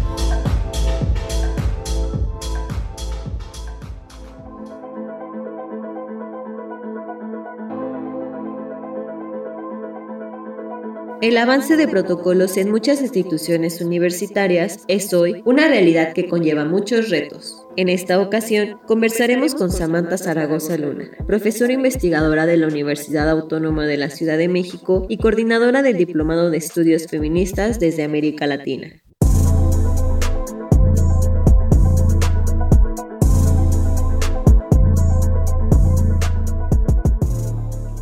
Hemos hablado ya en este espacio sobre la violencia de género, qué es y cómo la identificamos. Sin embargo, es de vital importancia referirnos a cómo se sostiene. ¿Qué nos puedes decir al respecto, Samantha? Entiendo por violencia de género una vía a través de la cual se articula la dominación, el control, el poder, el abuso contra las mujeres. Eh, de hecho, parto muchas partimos del hecho de pensar de que la base de sostenimiento precisamente de esa violencia es el sistema, pero es un sistema patriarcal, capitalista, racista y colonialista. Por eso de ahí la importancia de analizar la violencia de género y más concretamente la violencia contra las mujeres. También ahí hay una posición política importante de por qué denominar violencia contra las mujeres y no violencia de género, para entender, digamos, esta violencia como un mecanismo de opresión, precisamente a partir de estas formas en las cuales se desarrollan, se sostienen estos sistemas, ¿no? Eh, este patriarcal, capitalista, capitalista, racista y colonialista. ¿Qué factores favorecen la violencia de género? Y esos factores son factores de carácter social, cultural, educativo, pero también político pero también económico, porque a veces estamos como en el entendido de partir del hecho de que la violencia es una violencia que se ejerce de unos hacia otras, es decir, de hombres hacia mujeres. Pero si no, si lo vemos de manera un poco más compleja, vamos a entender que no es solo la violencia que ejercen hombres contra mujeres, sino también es la violencia que ejercen instituciones contra mujeres una vez que las mujeres decidimos ir a denunciar violencia. Estos factores sociales que persisten en la violencia de género, políticos, desde las instituciones, ¿consideras que están cambiando en estos tiempos actuales? Los cambios se han dado desde hace mucho tiempo en el entendido de que ha sido el movimiento amplio de mujeres el movimiento feminista quien siempre ha puesto el tema en, en la palestra. El tema de la violencia contra las mujeres históricamente ha sido una demanda de los movimientos de mujeres y movimientos feministas. Ellas son las que han impulsado desde siempre los cambios normativos, la, ¿no? la transformación de estructuras jurídicas, propuestas, han impulsado leyes, normativas, análisis en términos conceptuales, desde siempre. Sin embargo, ahora no podemos dejar de reconocer que hay un movimiento muy importante, sobre todo un movimiento articulado desde las juventudes, digamos, feministas y no feministas, que tienen ¿no? una voz que está siendo como muy contundente en el sentido de alto a la violencia contra las mujeres. Eso no lo podemos negar. Pero también hay otra cosa de Yanira que es muy importante considerar, que es que esta demanda ha sido histórica, ha sido desde siempre por parte de las mujeres. Samantha Zaragoza asegura que se han dado avances en las instituciones educativas se han logrado transformaciones importantes, pues hoy en día existen protocolos de atención que dan pauta a que pueda generarse una atención y seguimiento a la violencia en contra de las mujeres en sus escuelas. Nombrar la violencia nos obliga a poner atención a la práctica de protocolos, pero también que estos puedan ser evaluados y que formen parte de una lógica institucional. Para que esto sea posible, nos dice Samantha, también se requieren recursos para atender la demanda. Las instituciones no están destinando recursos para la atención de las violencias. Y sí se requieren recursos, en el sentido de recursos, por ejemplo, para la atención especializada de ciertas chicas y las consecuencias que ejerce la violencia sobre ellas, o para la contratación de personal capacitado, ¿no? Para atender y dar seguimiento. ¿Sabes? Nos hemos dado cuenta que hay un reto mayor en el tema de las violencias y ahí no le hemos querido entrar como institución. No es suficiente con derivar a una chica que ha enfrentado violencia, por ejemplo, a una organización o gubernamental o a una organización gubernamental para atender los efectos en términos emocionales de la violencia. No para ahí, no es una o dos sesiones y ya se acabó el tema y usted sigue su vida como si nada hubiera pasado. La universidad estamos obligadas a dar acompañamiento a esas mujeres la violencia no se ha detenido. ¿Cómo encaminarnos a que se siga haciendo posible el salir adelante para ir por el camino de la igualdad de género y acabar con la violencia? Tiene muchos factores que se articulan por un lado, digamos, la parte jurídico, administrativa, ¿no? La normativa interna, por decirlo así, de, unas, de las universidades. Cada universidad tenemos una normativa interna diferente. Los protocolos se ubican en diferentes instancias. Hay algunos protocolos que dependen de algún consejo, de ciertas áreas. Pues la normativa ahí interna, pues eso, eso detiene. Por otro lado, también detiene mucho el asunto de la fuerza, digamos, eh, política que representa el señalamiento de las, de las violencias. Por último, Samantha Zaragoza se refirió específicamente a lo que sucede en la institución donde trabaja, la Universidad Autónoma de la Ciudad de México. Y también otro factor que se articula, acá sobre todo en la experiencia de la UASM, que sabes, depende mucho de la buena voluntad de la persona que esté en las instancias de poder en su momento. Si tenemos un consejo, ¿no? una rectoría que está clara de la importancia del tema de la violencia, se empuja más el tema. Si llega la sustitución de esas áreas, de esos sectores académicos en los que llega una persona que no está en lo más mínimo vinculada con el tema, se cae todo el trabajo y hay que volver a empezar y hay que ¿no? estar trabajando contracorriente para instalar el tema. Entonces, es como una especie de avanzas retrocedes y nuevamente hay que instalar el tema, ¿sabes? Pero instalar desde cero. Y eso es un trabajo muy desgastante, cuesta mucho trabajo y a las compañeras, bueno, pues acabamos este, muchas sintiendo como una gran frustración en el sentido de que pareciera que estamos avanzando, pero te das cuenta que al final ¿no? del día no es tan así. A eso me refiero con la administración de las violencias.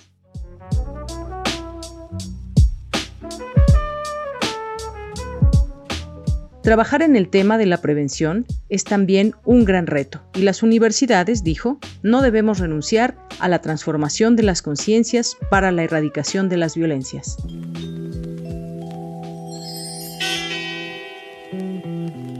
En nuestra próxima emisión hablaremos del protocolo específicamente de la UNAM, así que no te pierdas nuestra siguiente charla aquí en Hablemos de Género y más. La Unidad de Género de la Coordinación de Difusión Cultural UNAM presentó Hablemos de Género y más. Una sección para hablar de derechos sexuales, reproductivos, aborto, lenguaje inclusivo y mucho más. sin censura y sin estigmas.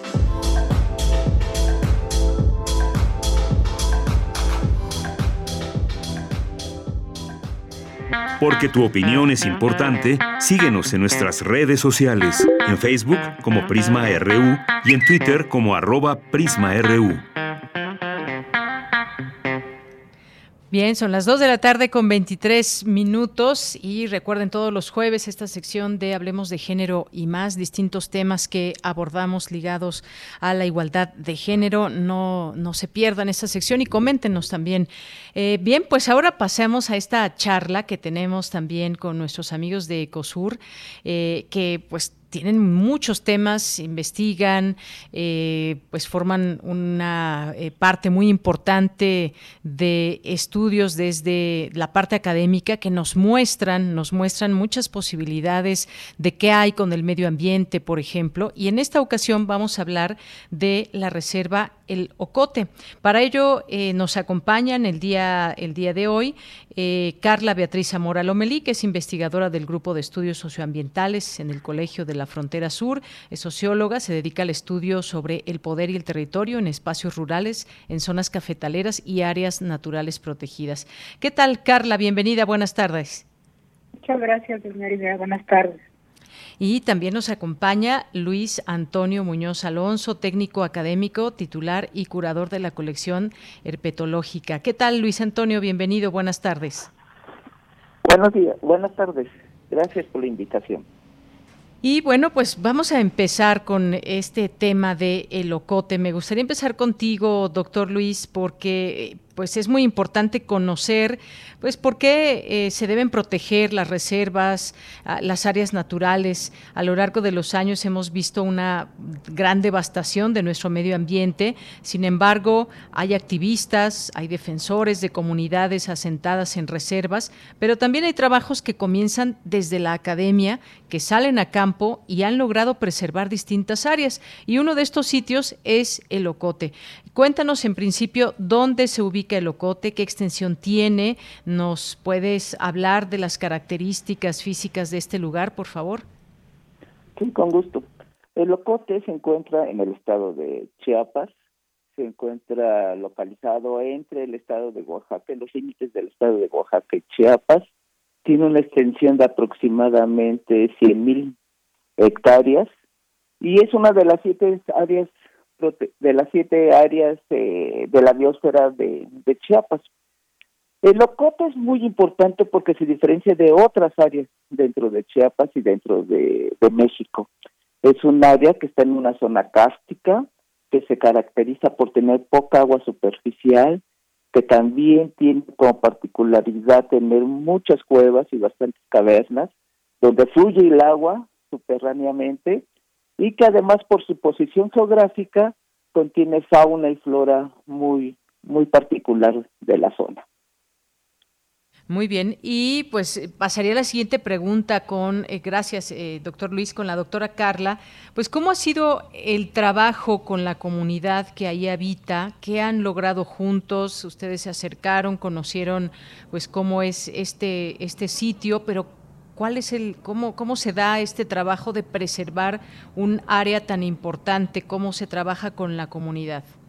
Claro, pues eh, bueno, hay que decir primero que es una zona donde habitan cerca de eh, 7.000 personas aproximadamente en 29 comunidades indígenas y mestizas, en su mayoría es población de origen sotil, que empezó a habitar el espacio desde la década de los 60, los 70, y bueno, pues eh, por lo mismo es una zona de, de alta complejidad social. Entonces, eh, trabajar con las personas siempre hay que ver pues a, todas las, cuestiones culturales, trabajar con respeto también en un diálogo de saberes y de intercambio.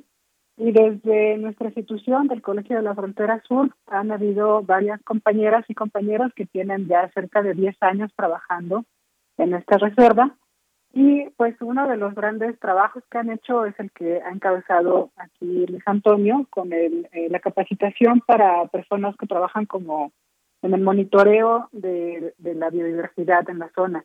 Eso es un trabajo, eh, me parece muy valioso porque además ayuda a la gente no solo identificar lo, lo que es pues, el espacio de convivencia, la, diversidad de animales, plantas eh, y de todo lo que hay en el entorno, sino también es una zona, es una cuestión que les hace sentirse orgullosas, orgullosos de habitar nuestro espacio, que sin duda tiene un valor paisajístico y de biodiversidad incalculable, por eso es reserva de la biosfera, pero además vivir ahí pues implica un reto constante que es pues, eh, cuidar eh, y acotarse también a las cuestiones de la conservación y eso eh, pues las personas que habitan en la zona lo han sabido llevar de manera adecuada junto con insisto sus, cuestiones de usos y costumbres sus, sus culturas su cosmovisión y me parece que pues ha, logrado que, crezca, que se reproduzca la, biodiversidad en la zona gracias a este cuidado y bueno, ahí ha estado el trabajo de acompañamiento que se brinda desde Ecosur. Muy bien, pues qué interesante ese trabajo con la comunidad y esta eh, eh, pues esa pauta que ustedes dan y que la comunidad responde de esta reserva de la biosfera.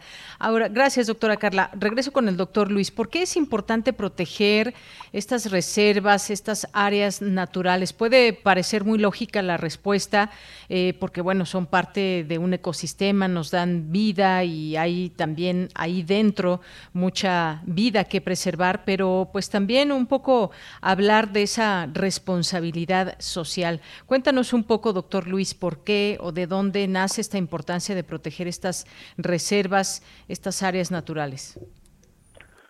Sí, primero hay que recordar que hay una crisis llamada de la biodiversidad. O sea, esta crisis se caracteriza por una competencia entre el desarrollo económico, el desarrollo social y la conservación de la flora y fauna. Esto ha traído como consecuencia que el humano, la sociedad, se plantea diferentes estrategias de conservación y una de ellas es a través de la protección de áreas naturales protegidas. En sus diferentes modelos de, manejo, desde las que integran aspectos sociales y de desarrollo como son las reservas de la biosfera, hasta modelos como los parques nacionales, donde sirven más como de distracción, de eh, una vista paisajística de la naturaleza, no tanto de la conservación de la flora y fauna o de la biodiversidad. Y también estrategias como eh, en la actualidad están las áreas eh, comunitarias de conservación, donde la sociedad, las comunidades juegan un papel importante en establecer ellas estas pequeñas áreas que ayudan con mucho a mantener eh, las relaciones ecológicas entre las especies. Eh, por eso es importante proteger a través de este modelo de áreas naturales protegidas eh, la biodiversidad, ya que con ello aportamos a la conservación y tratamos eh, en lo posible de que el ecosistema y las funciones de estos ecosistemas de estos ecosistemas se mantengan al futuro para el bienestar de la sociedad. Muy bien, viendo al futuro, justamente ese tema de la reserva y de su cuidado, pues tiene que ver con el futuro también, porque ya nos hemos acabado muchos espacios, se han devastado, ha habido tala inmoderada y muchas otras cosas que podríamos enumerar en este espacio que eh, pues han sido no precisamente en beneficio de todas estas áreas, sino todo lo contrario, y en estas áreas también hay flora y fauna, pero eso lo hablamos en un momentito más, doctor Luis. Por lo pronto, pues regreso con la doctora Carla. ¿Cómo replicar más ejemplos de estos en el país, eh, doctora? ¿Cuál es la responsabilidad individual y social que debemos, que debemos tener? Quizás eh, comprenderlo es una parte, pero pues ya a la hora de la acción también qué responsabilidad tenemos en el ámbito individual y social.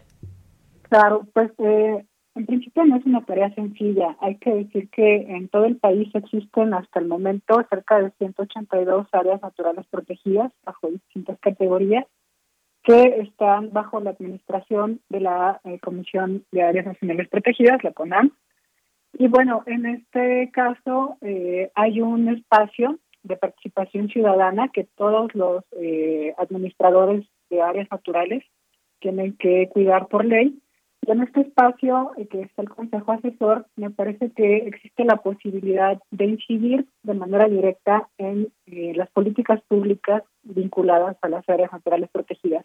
en particular a cuestiones que tienen que ver con el impulso al desarrollo comunitario y justo a esta eh, armonía entre la conservación y el habitar en la zona, que no es una tarea sencilla. Eh, muchas veces también pues tenemos hábitos de consumo que generan mayor degradación, ¿no? Mucho se genera basura, por ejemplo, se generan otro tipo de, cuestiones contaminantes y eso pues es parte de la vida cotidiana y de nuestros hábitos de consumo que no es fácil de, atender en la vida diaria. Pero desde estos espacios de decisión como el Consejo Asesor, y me eh, atrevo a decir que el Consejo Asesor de, la Reserva de Locote, que donde coinciden eh, pues autoridades no comunitarias, autoridades de, de instancia de gobierno estatal, federal, mis compañeros académicos también participan este, en este espacio.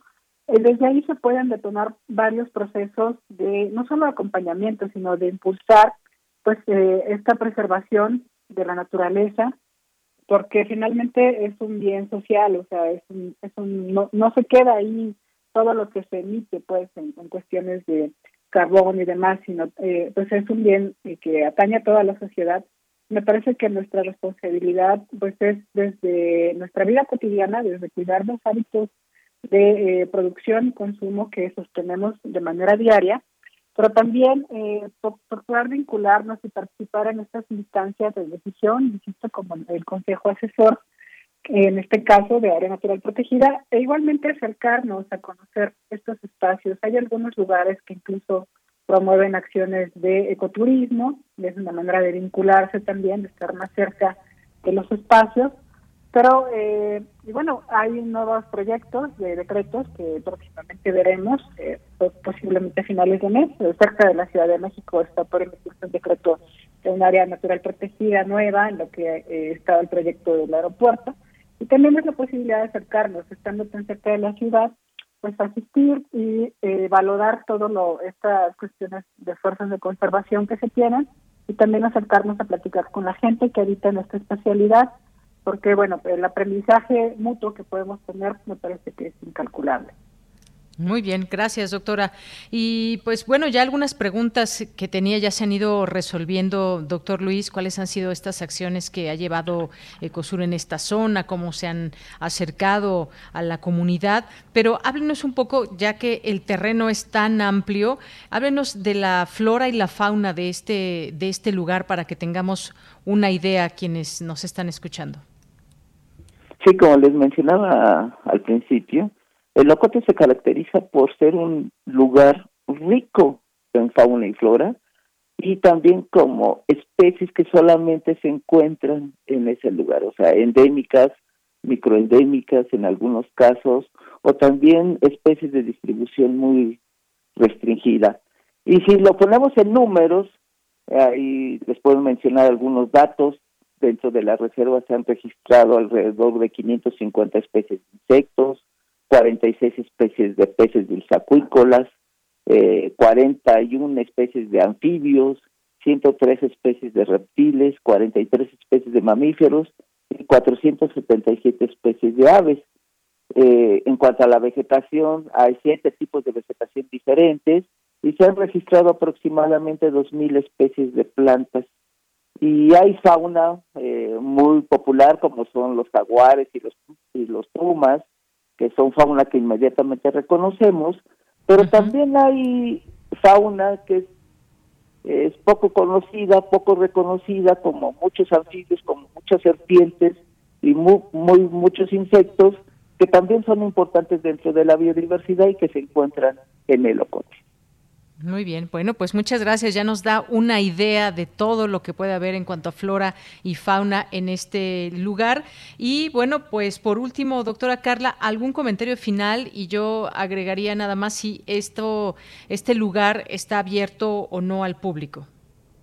Eh, o alguna zona. Eh, sí hay algunas zonas que están abiertas, que tienen pequeños proyectos de ecoturismo. No está tan eh, desarrollado o tan eh, promovido turísticamente como la selva lacandona, por ejemplo, que ahí sí ya hay incluso paquetes turísticos, pero es posible llegar a algunos espacios. Eh, también es eh, un poco complicado a veces el traslado porque no siempre las condiciones de acceso son viables, es decir, los caminos no siempre están en buen estado. Estamos hablando de una zona que aún tiene eh, pues un nivel de pobreza y de marginación significativo, entonces no es tan, tan fácil. Pero sí hay algunos eh, visitas, por ejemplo, para observación de aves en algunos espacios, como la comunidad de Rabasa, que existe el campamento ahí de la Comisión de Aves Naturales Protegidas. Y bueno, pues eh, eh, una de las eh, grandes aspiraciones que se tiene en la comunidad es que se convierta en algún momento en un espacio ecoturístico, como se tiene, insisto, en otros espacios como la Lacandona o como en las lagunas de Montebello. Esa es una de las aspiraciones que se tienen en la comunidad. Esperemos que se logre pronto porque también significa un ingreso para las comunidades bastante importante. Y bueno, pues acercarse, insisto, a, conocer los parques nacionales, las reservas de biosfera, todos estos espacios que tenemos en el país. Eso es bastante el territorio que se tiene para ello, con las 182 áreas naturales. Y pues eh, al mismo tiempo es una invitación eh, para volver a ver cómo nos vinculamos con la naturaleza, cómo nos estamos relacionando con el espacio, no solo que nos rodea, sino también con este tipo de espacios que tienen una vocación ahora destinada hacia la conservación. Y pues eh, el reto que tenemos enfrente con las cuestiones climáticas y con todos estos eh, aumentos eh, de contaminantes y demás no es menor y pues es una tarea que, que tenemos que asumir ya tanto de manera individual como colectiva para repensar, pues vuelvo al tema de los hábitos, de las cuestiones de consumo, pero también para aprender más de cómo se realizan estos procesos en eh, este tipo de espacios. Y bueno, para quienes estén interesadas o interesados, eh, en Ecosur tenemos un repositorio de trabajos escritos en nuestra página, ecosur.mx, y también eh, ofrecemos posgrados, maestrías y doctorados interdisciplinarios. Y bueno, varias de las personas que trabajan en, la comisión han sido, han obtenido ahí sus capacitaciones, sus grados y demás.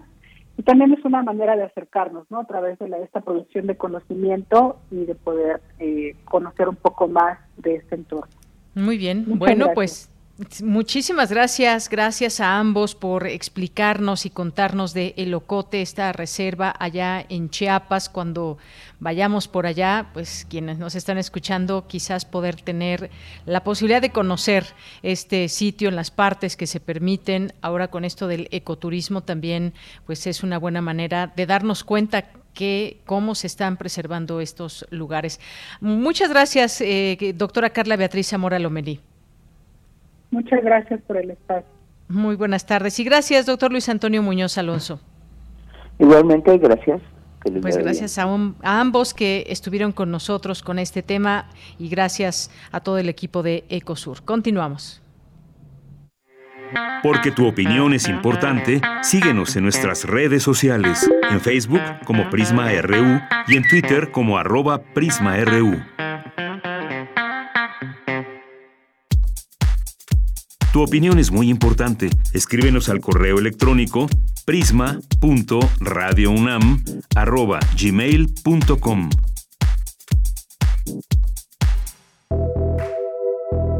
Colaboradores RU. Cine.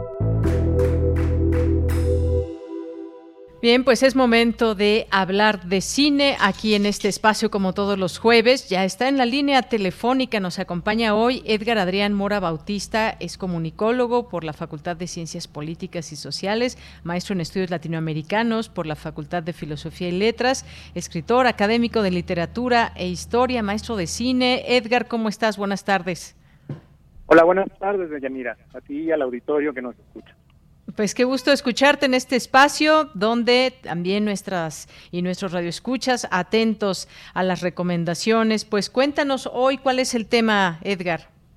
Bueno, hoy eh, me gustaría recomendarles un documental italiano que se llama Django Django, que es dirigido por Luca Rea, que fue presentado en la muestra de cine de Venecia el año pasado, en 2021, y que aborda, en cierta manera, la mm, trayectoria de un cineasta que es Sergio Corbucci. Sergio Corbucci es probablemente uno de los em, representantes más importantes del spaghetti western, es decir, de, esta, de este subgénero, de este tratamiento que se hizo de las historias del oeste norteamericano, pero fuera de los Estados Unidos. Y uno de los personajes que aparecen de manera recurrente, casi como un maestro de ceremonias dentro de la película, es Quentin Tarantino, ¿no? Tarantino se convierte en un guía que nos va un poco llevando a través de la cinematografía de este cineasta italiano, que dentro de una de las películas de Tarantino, en uno de los diálogos, en, eh, había una vez en Hollywood, uno de los actores, que es precisamente un actor de, un programa de televisión de vaqueros, dice que Corbucci es el segundo mejor director de westerns. Y a partir de esa broma o de ese diálogo, pues comienza a desarrollarse la historia precisamente pues de toda esta deriva de adaptación de las historias de vaqueros dentro de Italia y que tiene una tradición tremenda y que van a transformar tanto la industria italiana de producción, van a ser grandes éxitos, Sergio Leone, y de ahí van a aparecer nombres como los de Ennio Morricone, que después se convertirá en uno de los músicos de cabecera, no solamente del cine italiano, sino también del cine internacional. Bien, pues ya queda anotada esta, esta película. Esta película que fue, ¿de qué año? Recuérdanos, Edgar. Es del año 2021, se hizo apenas el, año pasado, este, y el título remite precisamente a que Tarantino plantea que la inspiración para hacer Django eh, desencadenado, la película que se produjo en el 2012, em, está inspirada en una película de Corbucci que se va a filmar en 1966 y que plantea precisamente una serie pues de, tesis o de propuestas que eh, Tarantino va a recuperar. Es decir, en esta, en esta cinta nos damos cuenta de varias cosas. Una de las cosas es que em, el western, a pesar de ser el spaghetti western en particular, a pesar de ser una especie de cine de explotación, pues tenía una serie de ideas detrás, ¿no? La tesis, por ejemplo, de que era un cine que se hacía en contra del fascismo, porque tanto Sergio, Sergio Leone como el mismo Corbucci, pues habían crecido dentro de un contexto del fascismo italiano durante su infancia y eso lo reflejan dentro de sus películas. Las películas que crean y que se convierten en prácticamente una corriente dentro de la historia del cine, pues se van a realizar en los años 60 y en los años 70. Y este tipo de tratamientos del oeste norteamericano no solamente se va a establecer en Italia, sino que se va a extender pues a otras realidades culturales. En México nos llega inclusive con una vertiente que se denomina el chili western, es decir, el oeste norteamericano, la conquista del oeste, que pareciera ser la épica fundacional de los Estados Unidos, se convirtió en un territorio, en un espacio y un tema que fue abordado no solamente por los norteamericanos, sino que se extendió a una serie de culturas que le, que, le dieron otro significado. ¿no? Alex de la Iglesia también hace una película muy linda que se llama 800 balas, en donde recrea la existencia de pueblos que se convertían en sets de filmación precisamente pues de todas estas eh, historias del oeste. En México, Los Hermanos del Hierro es como la película más importante del, de, la, de la vertiente, pero pues hay, hay, algunas otras, ¿no? Inclusive, pues estas películas de los hoy no tan valorados hermanos Almada, varias de sus películas se inscribían dentro de esa tradición, pues, del western como tropicalizado, si se quiere, o más bien adaptado a realidades culturales distintas. Pero sin lugar a dudas, los italianos fueron los que mejor consiguieron pues eh, trasladar esta épica y transformarla. Ahí comienza una, una estética del cine que abona por la violencia. De ahí que Tarantino tenga tanta afinidad y tenga tanto gusto pues por estas este, por este tipo de cine y que lo lleve incluso a, a, ser una de sus fuentes principales, al menos en tres películas. En los ocho, en los ocho más odiados, en Django desencadenado, como ya había dicho, y en Había una vez en Hollywood, en donde aparece como un para texto, más allá de este relato que se hace de la masacre de Charles Manson y su pandilla, este aparece como un pararrelato precisamente la manera en cómo se construyó la fama de diversos actores, como este Ricky, Dalton, dentro de la industria italiana. De allá proviene ese renacimiento de Clint Eastwood, por ejemplo, de Jack Palance, eh, de Kelly Zabal, es, decir, de una serie de actores que en Italia encontraron una manera de proyectarse y que encontraron pues una relevancia que estaban perdiendo dentro de, los propios Estados Unidos. Muy bien, bueno, pues gracias por todo este contexto también y pues sí, el, el western que pues ya sea de uno u otro país que nos que siempre ha estado dentro del gusto de las personas, en particular este que nos dices, el spaghetti western, eh, que pues bueno es eh, este género, digamos, eh, creado, desarrollado el spaghetti western por directores italianos. Pues ahí queda esta película. Django y Django. Sí, dime, solo dime. para concluir. Sí. Una cosa bien interesante que me encontré es que dentro de la filmografía de Corbucci hay una cosa que se llama la trilogía de la Revolución Mexicana. Eh, bueno, uno sa- sabemos, quienes nos gusta el cine, que hay una trilogía de la Revolución que, eh, que dirige Fernando de Fuentes en México y que habla precisamente de esa época fundacional para nuestro país. Pero resulta que Corbucci también eh, dirigió tres películas que tienen como contexto la Revolución Mexicana. El Mercenario, Vamos a matar compañeros, que aquí se conoció como compañeros, y qué estoy haciendo en medio de una revolución que representa como la parte final de la producción de Corbucci dentro del Spaghetti Western para ir más hacia el territorio de la comedia, en donde dirigió inclusive actores como Marcelo Mastroianni. Es decir, es un nombre no tan conocido, pero que dejó su huella dentro de las influencias para otros cineastas en el futuro, el caso de Tarantino en este caso.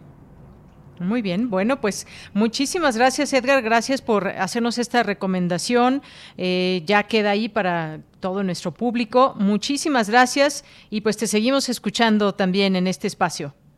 Estamos en contacto, hasta luego. Hasta luego, muchas gracias Edgar Adrián Mora Bautista que nos acompaña en esta sección de cine. Continuamos. Porque tu opinión es importante, síguenos en nuestras redes sociales, en Facebook como Prisma RU y en Twitter como arroba PrismaRU.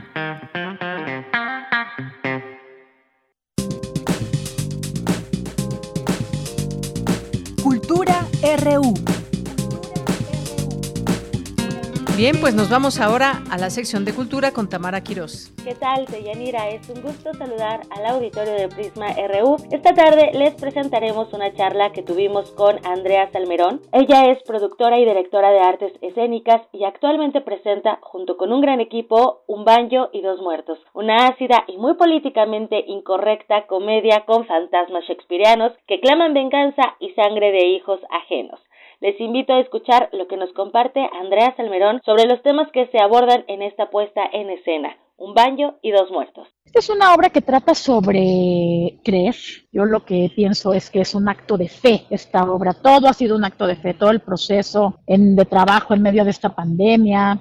El tema mismo es un acto de fe, es una obra que tiene que ver con cómo las personas estamos dispuestas a dejarnos manipular, a dejarnos, a dejar eh, que nos engañen para poder creer que hay algo más de lo que vemos a simple vista. Entonces es una comedia que tiene magia, que habla de la psiquiatría, que habla de las leyes y justo que se cuestiona qué es, si el inconsciente es, el es la mayor fábrica de mentiras.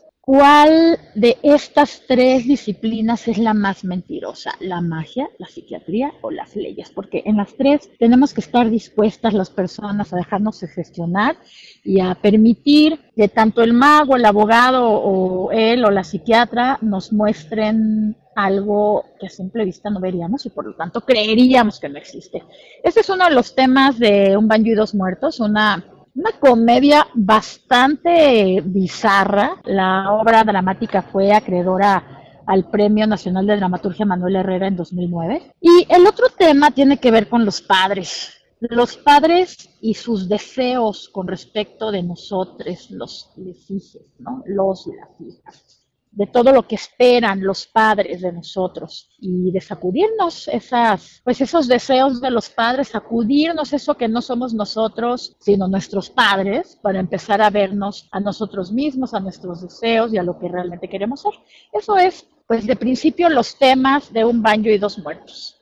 Andrea, mencionas justo eh, un acto de fe. Creo que lo hemos vivido en los últimos dos, vamos por el tercer año prácticamente, o dos años y medio. En este salto de fe a través del arte escénico han trabajado, ¿no? Y han estado haciendo teatro eh, como una forma de resistencia, pero también estos temas que nos mencionas es una forma de resistencia. ¿Cómo comunicar eh, a través de la teatralidad estos temas tan importantes? ¿Cómo hacerlo además con humor, con reflexión y permitiendo que el público pueda tener también una catarsis? Pues mira, em, el teatro no es solo, no hacemos teatro solo como un acto de resistencia, o sí, porque no lo sabemos, ¿no? Es como la pregunta de la obra de Un baño y dos muertos. ¿Existen los fantasmas? Pues sí o no, o sí. ¿No? este, porque, puede ser que sí, ¿verdad? Exacto, o sea, baño y dos muertos hay hasta dos fantasmas que se siguen peleando aún después de muertos, ¿no? Me parece que es muy importante en este momento asumir por nuestra salud mental que no todo en la vida gira alrededor del COVID. O sea, por supuesto es algo que nos ha ocupado, preocupado, angustiado, llenado de ansiedad durante estos dos años, pero justo Un baño y dos muertos es una obra que permite una catarsis colectiva. O sea, primero porque toca temas que mm, nos competen a todos, ¿no? O sea, el asunto con los padres y lo que esperan de nosotros y con tratar de sacudirnos todos sus mandatos y tratar de sacudirnos pues como sus legados, es una lucha que todos llevamos a cabo, unos con mayor éxito que otros y pues algunas personas tienen mejores padres que otras personas. Pero también esto, esto de decir, estemos dispuestos a creer en conjunto en algo como el teatro, ¿sabes? En, en un arte vivo que nos convoca en el mismo lugar, en el mismo espacio y al mismo tiempo, para que veamos una cosa que nosotros como público estamos completamente dispuestos a creer. O sea, no se me ocurre una obra más teatral que esta. Al final el teatro se trata de eso. Es una ficción en donde todo el público sabe que es una ficción, pero está dispuesto a creerla, igual que la magia. Y entonces, como recuperar esta cosa ritual, que tiene que ver con la convivencia colectiva, que tiene que ver con juntarnos todos a ver y a creer lo que allí sucede, o a no creer, ¿no? Y después discutirlo, igual que en la magia. Pues eso es algo que no, pues que me, me provoca, eso, muy bien. Andrea, platícanos quiénes te acompañan en esta puesta en escena. Tú estás en la dirección, Andrea Salmerón. Este es eh, un texto de Mariana Arta Sánchez, pero también tienes a protagonistas del clown, de la impro y el cabaret. Es correcto. Tengo un, así, estamos trabajando con un equipo fantástico, que son todos maestros de eso, ¿no? Está Minerva Valenzuela, la del cabaret, ella hace una psiquiatra que no cree en las alucinaciones, pero entabla una relación erótica con una mano autónoma que huyó del cuerpo de un mago. Roam León hace al fantasma de un mago que no cree en la magia a pesar de haber sido ya regresado de ultratumba. Carlos Pascual hace a Vicente Martí, otro fantasma, que es el fantasma más de un abogado que va, que fue por la vida todo el tiempo de íntegro y en realidad lo único que tenía de íntegro era que íntegramente creaba triquiñuelas capaces de darle la vuelta a todas las leyes, porque siempre se les puede dar la vuelta. Tenemos a Paola Izquierdo, también fantástica maestra de clown, ella hace a una de las dos hermanas hijas de Vicente Markby, el fantasma del abogado, que son Frata y Ancia Markby. Ellas son también unas abogadas que están a cargo del despacho del padre y uno se pregunta por qué estarán a cargo del despacho del padre. ¿Sí querrán dedicarse al despacho del padre toda su vida? Y ellas las hacen Paola Izquierdo y Sofía Beatriz López. Y luego tenemos a Jaime Fitzgerald, que es un aspirante a mago con una mano autónoma, insurrecta que está saliendo del hospital psiquiátrico en el que fue encerrado por creer que las cosas que en verdad le suceden, le suceden, ¿no? Algo que el resto de la gente es incapaz de ver y entonces, pues, ¿qué hacen? Pues lo tildan de loco y lo meten al psiquiátrico. Y pues este mago, que es Jaime, trae a su padre de vuelta de ultratumba para que le ayude a recuperar su mano derecha, sin la cual se supone que no puede hacer magia. Y pues resulta que los dos padres, los dos fantasmas, tienen una deuda de odio de cuando estaban vivos que ahora quieren pasarles a los hijos y quieren que sus hijos los vengan y que sus hijos se dediquen a adueñarse de esta deuda de odio para restablecer el honor sea lo que sea eso, a una costa de la vida de sus hijos. Entonces, pues es un elencazo, la verdad. El equipo creativo también es fantástico. Es, pues somos un equipo que ya hemos trabajado juntas anteriormente. Eh, hemos estado juntas en Conrad, hemos estado juntas en Has visto el Pacífico, en La Mate por un Pañuelo, que es Tania Rodríguez en la escenografía y la iluminación, Yeril Dibosh en el vestuario, Cintia Muñoz que hace el diseño de maquillaje y peluquería, Carolina Jiménez en la producción ejecutiva y Roam León hace la música y la dirección musical, además de tocar en escena. Entonces, pues este es el equipo, es un equipo fantástico. Em, lo conformamos desde 2020, cuando esta obra se iba a estrenar. Este es un proyecto producido por un estímulo fiscal del EFIARTES.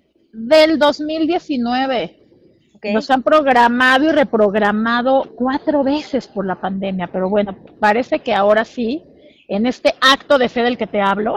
Ah, sí, claro, que sea una temporada exitosa, la verdad es que sí es un equipazo. Seguramente la gente que nos escucha ha visto lo que han realizado, por ejemplo, con Conrad, que también tuvimos la oportunidad de platicar y de ver esta obra. Y bueno, es maravilloso ver que, que un equipo se conforma así y justo ese resultado se ve en escena, se ve en el, en el escenario mismo. Y bueno, nosotros somos los más afortunados porque podemos disfrutar del trabajo que están haciendo, del trabajo creativo que hacen. Y pues no me resta más que agradecerte y bueno, nada más, ya sabes, la pregunta, ¿no? De, de cajón, ¿a qué horas se están presentando y qué días? Claro que sí, este, bueno, pues trabajamos para ustedes, así que al contrario, muy honrados nosotros. Este, la obra va a estar hasta el 3 de abril, de viernes a domingo, en el Foro La Gruta del Centro Cultural Helénico. Esto está en Avenida Revolución 1500, en la colonia Guadalupeín, en la Ciudad de México. Pueden comprar los boletos en la página del Helénico, que es helénico.gov.mx. Ahí buscando un baño y dos muertos, pueden comprar boletos para cualquier día. Si lo compran los miércoles, pueden comprarlos al 2 por 1 y también hay descuentos para estudiantes, para maestros, para INAPAM, pero eso solo en taquilla. Y yo les quiero hacer una invitación. Nosotros tenemos aforo reducido. Hemos estado parados durante dos años. Estamos felices de recibirles, pero si ustedes pueden pagar el boleto completo, será muy bello gesto para nosotros que hemos estado en una situación bastante complicada por toda la pandemia. Y si no pueden pagar el boleto completo, pues faltaba más. Allí hay descuentos que pueden ver directo también en la página del Helénico. Muchas promociones para que no se pierdan un baño y dos muertos de Mariana Arta Sánchez en la gruta del Helénico. Por supuesto. Andrea, muchísimas gracias por tus palabras y sobre todo por tu tiempo. No, les agradezco mucho a ustedes. Vengan a reírse, por favor, riámonos juntos porque riéndonos juntos de algo que nos duele, nos duele menos. Exactamente.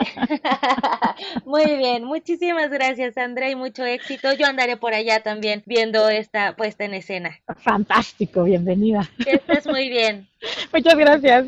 Andrea Salmerón es directora escénica de Un Baño y Dos Muertos. Toda la información la encuentran en las redes del Centro Cultural Helénico. Con esto llegamos al final de la transmisión. Que tengan excelente tarde. Hasta el lunes. Bien, pues muchísimas gracias y nos vamos. Ya son las 2 de la tarde con 59 minutos y pues ya solamente nos resta eh, despedirnos de allá del equipo en cabina, de Rodrigo, de Denis, de Arturo. Aquí en el micrófono se despide a nombre del equipo de Yanira Morán. Lo esperamos mañana en punto de la una de la tarde. Un nuevo programa, viernes, y que terminen juntos con nosotros la semana. Lo esperamos con mucho gusto. Ya a las 3 de la tarde. Buenas tardes. Buen provecho. Hasta mañana.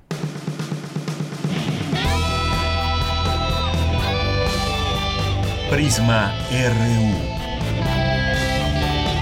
Relatamos al mundo.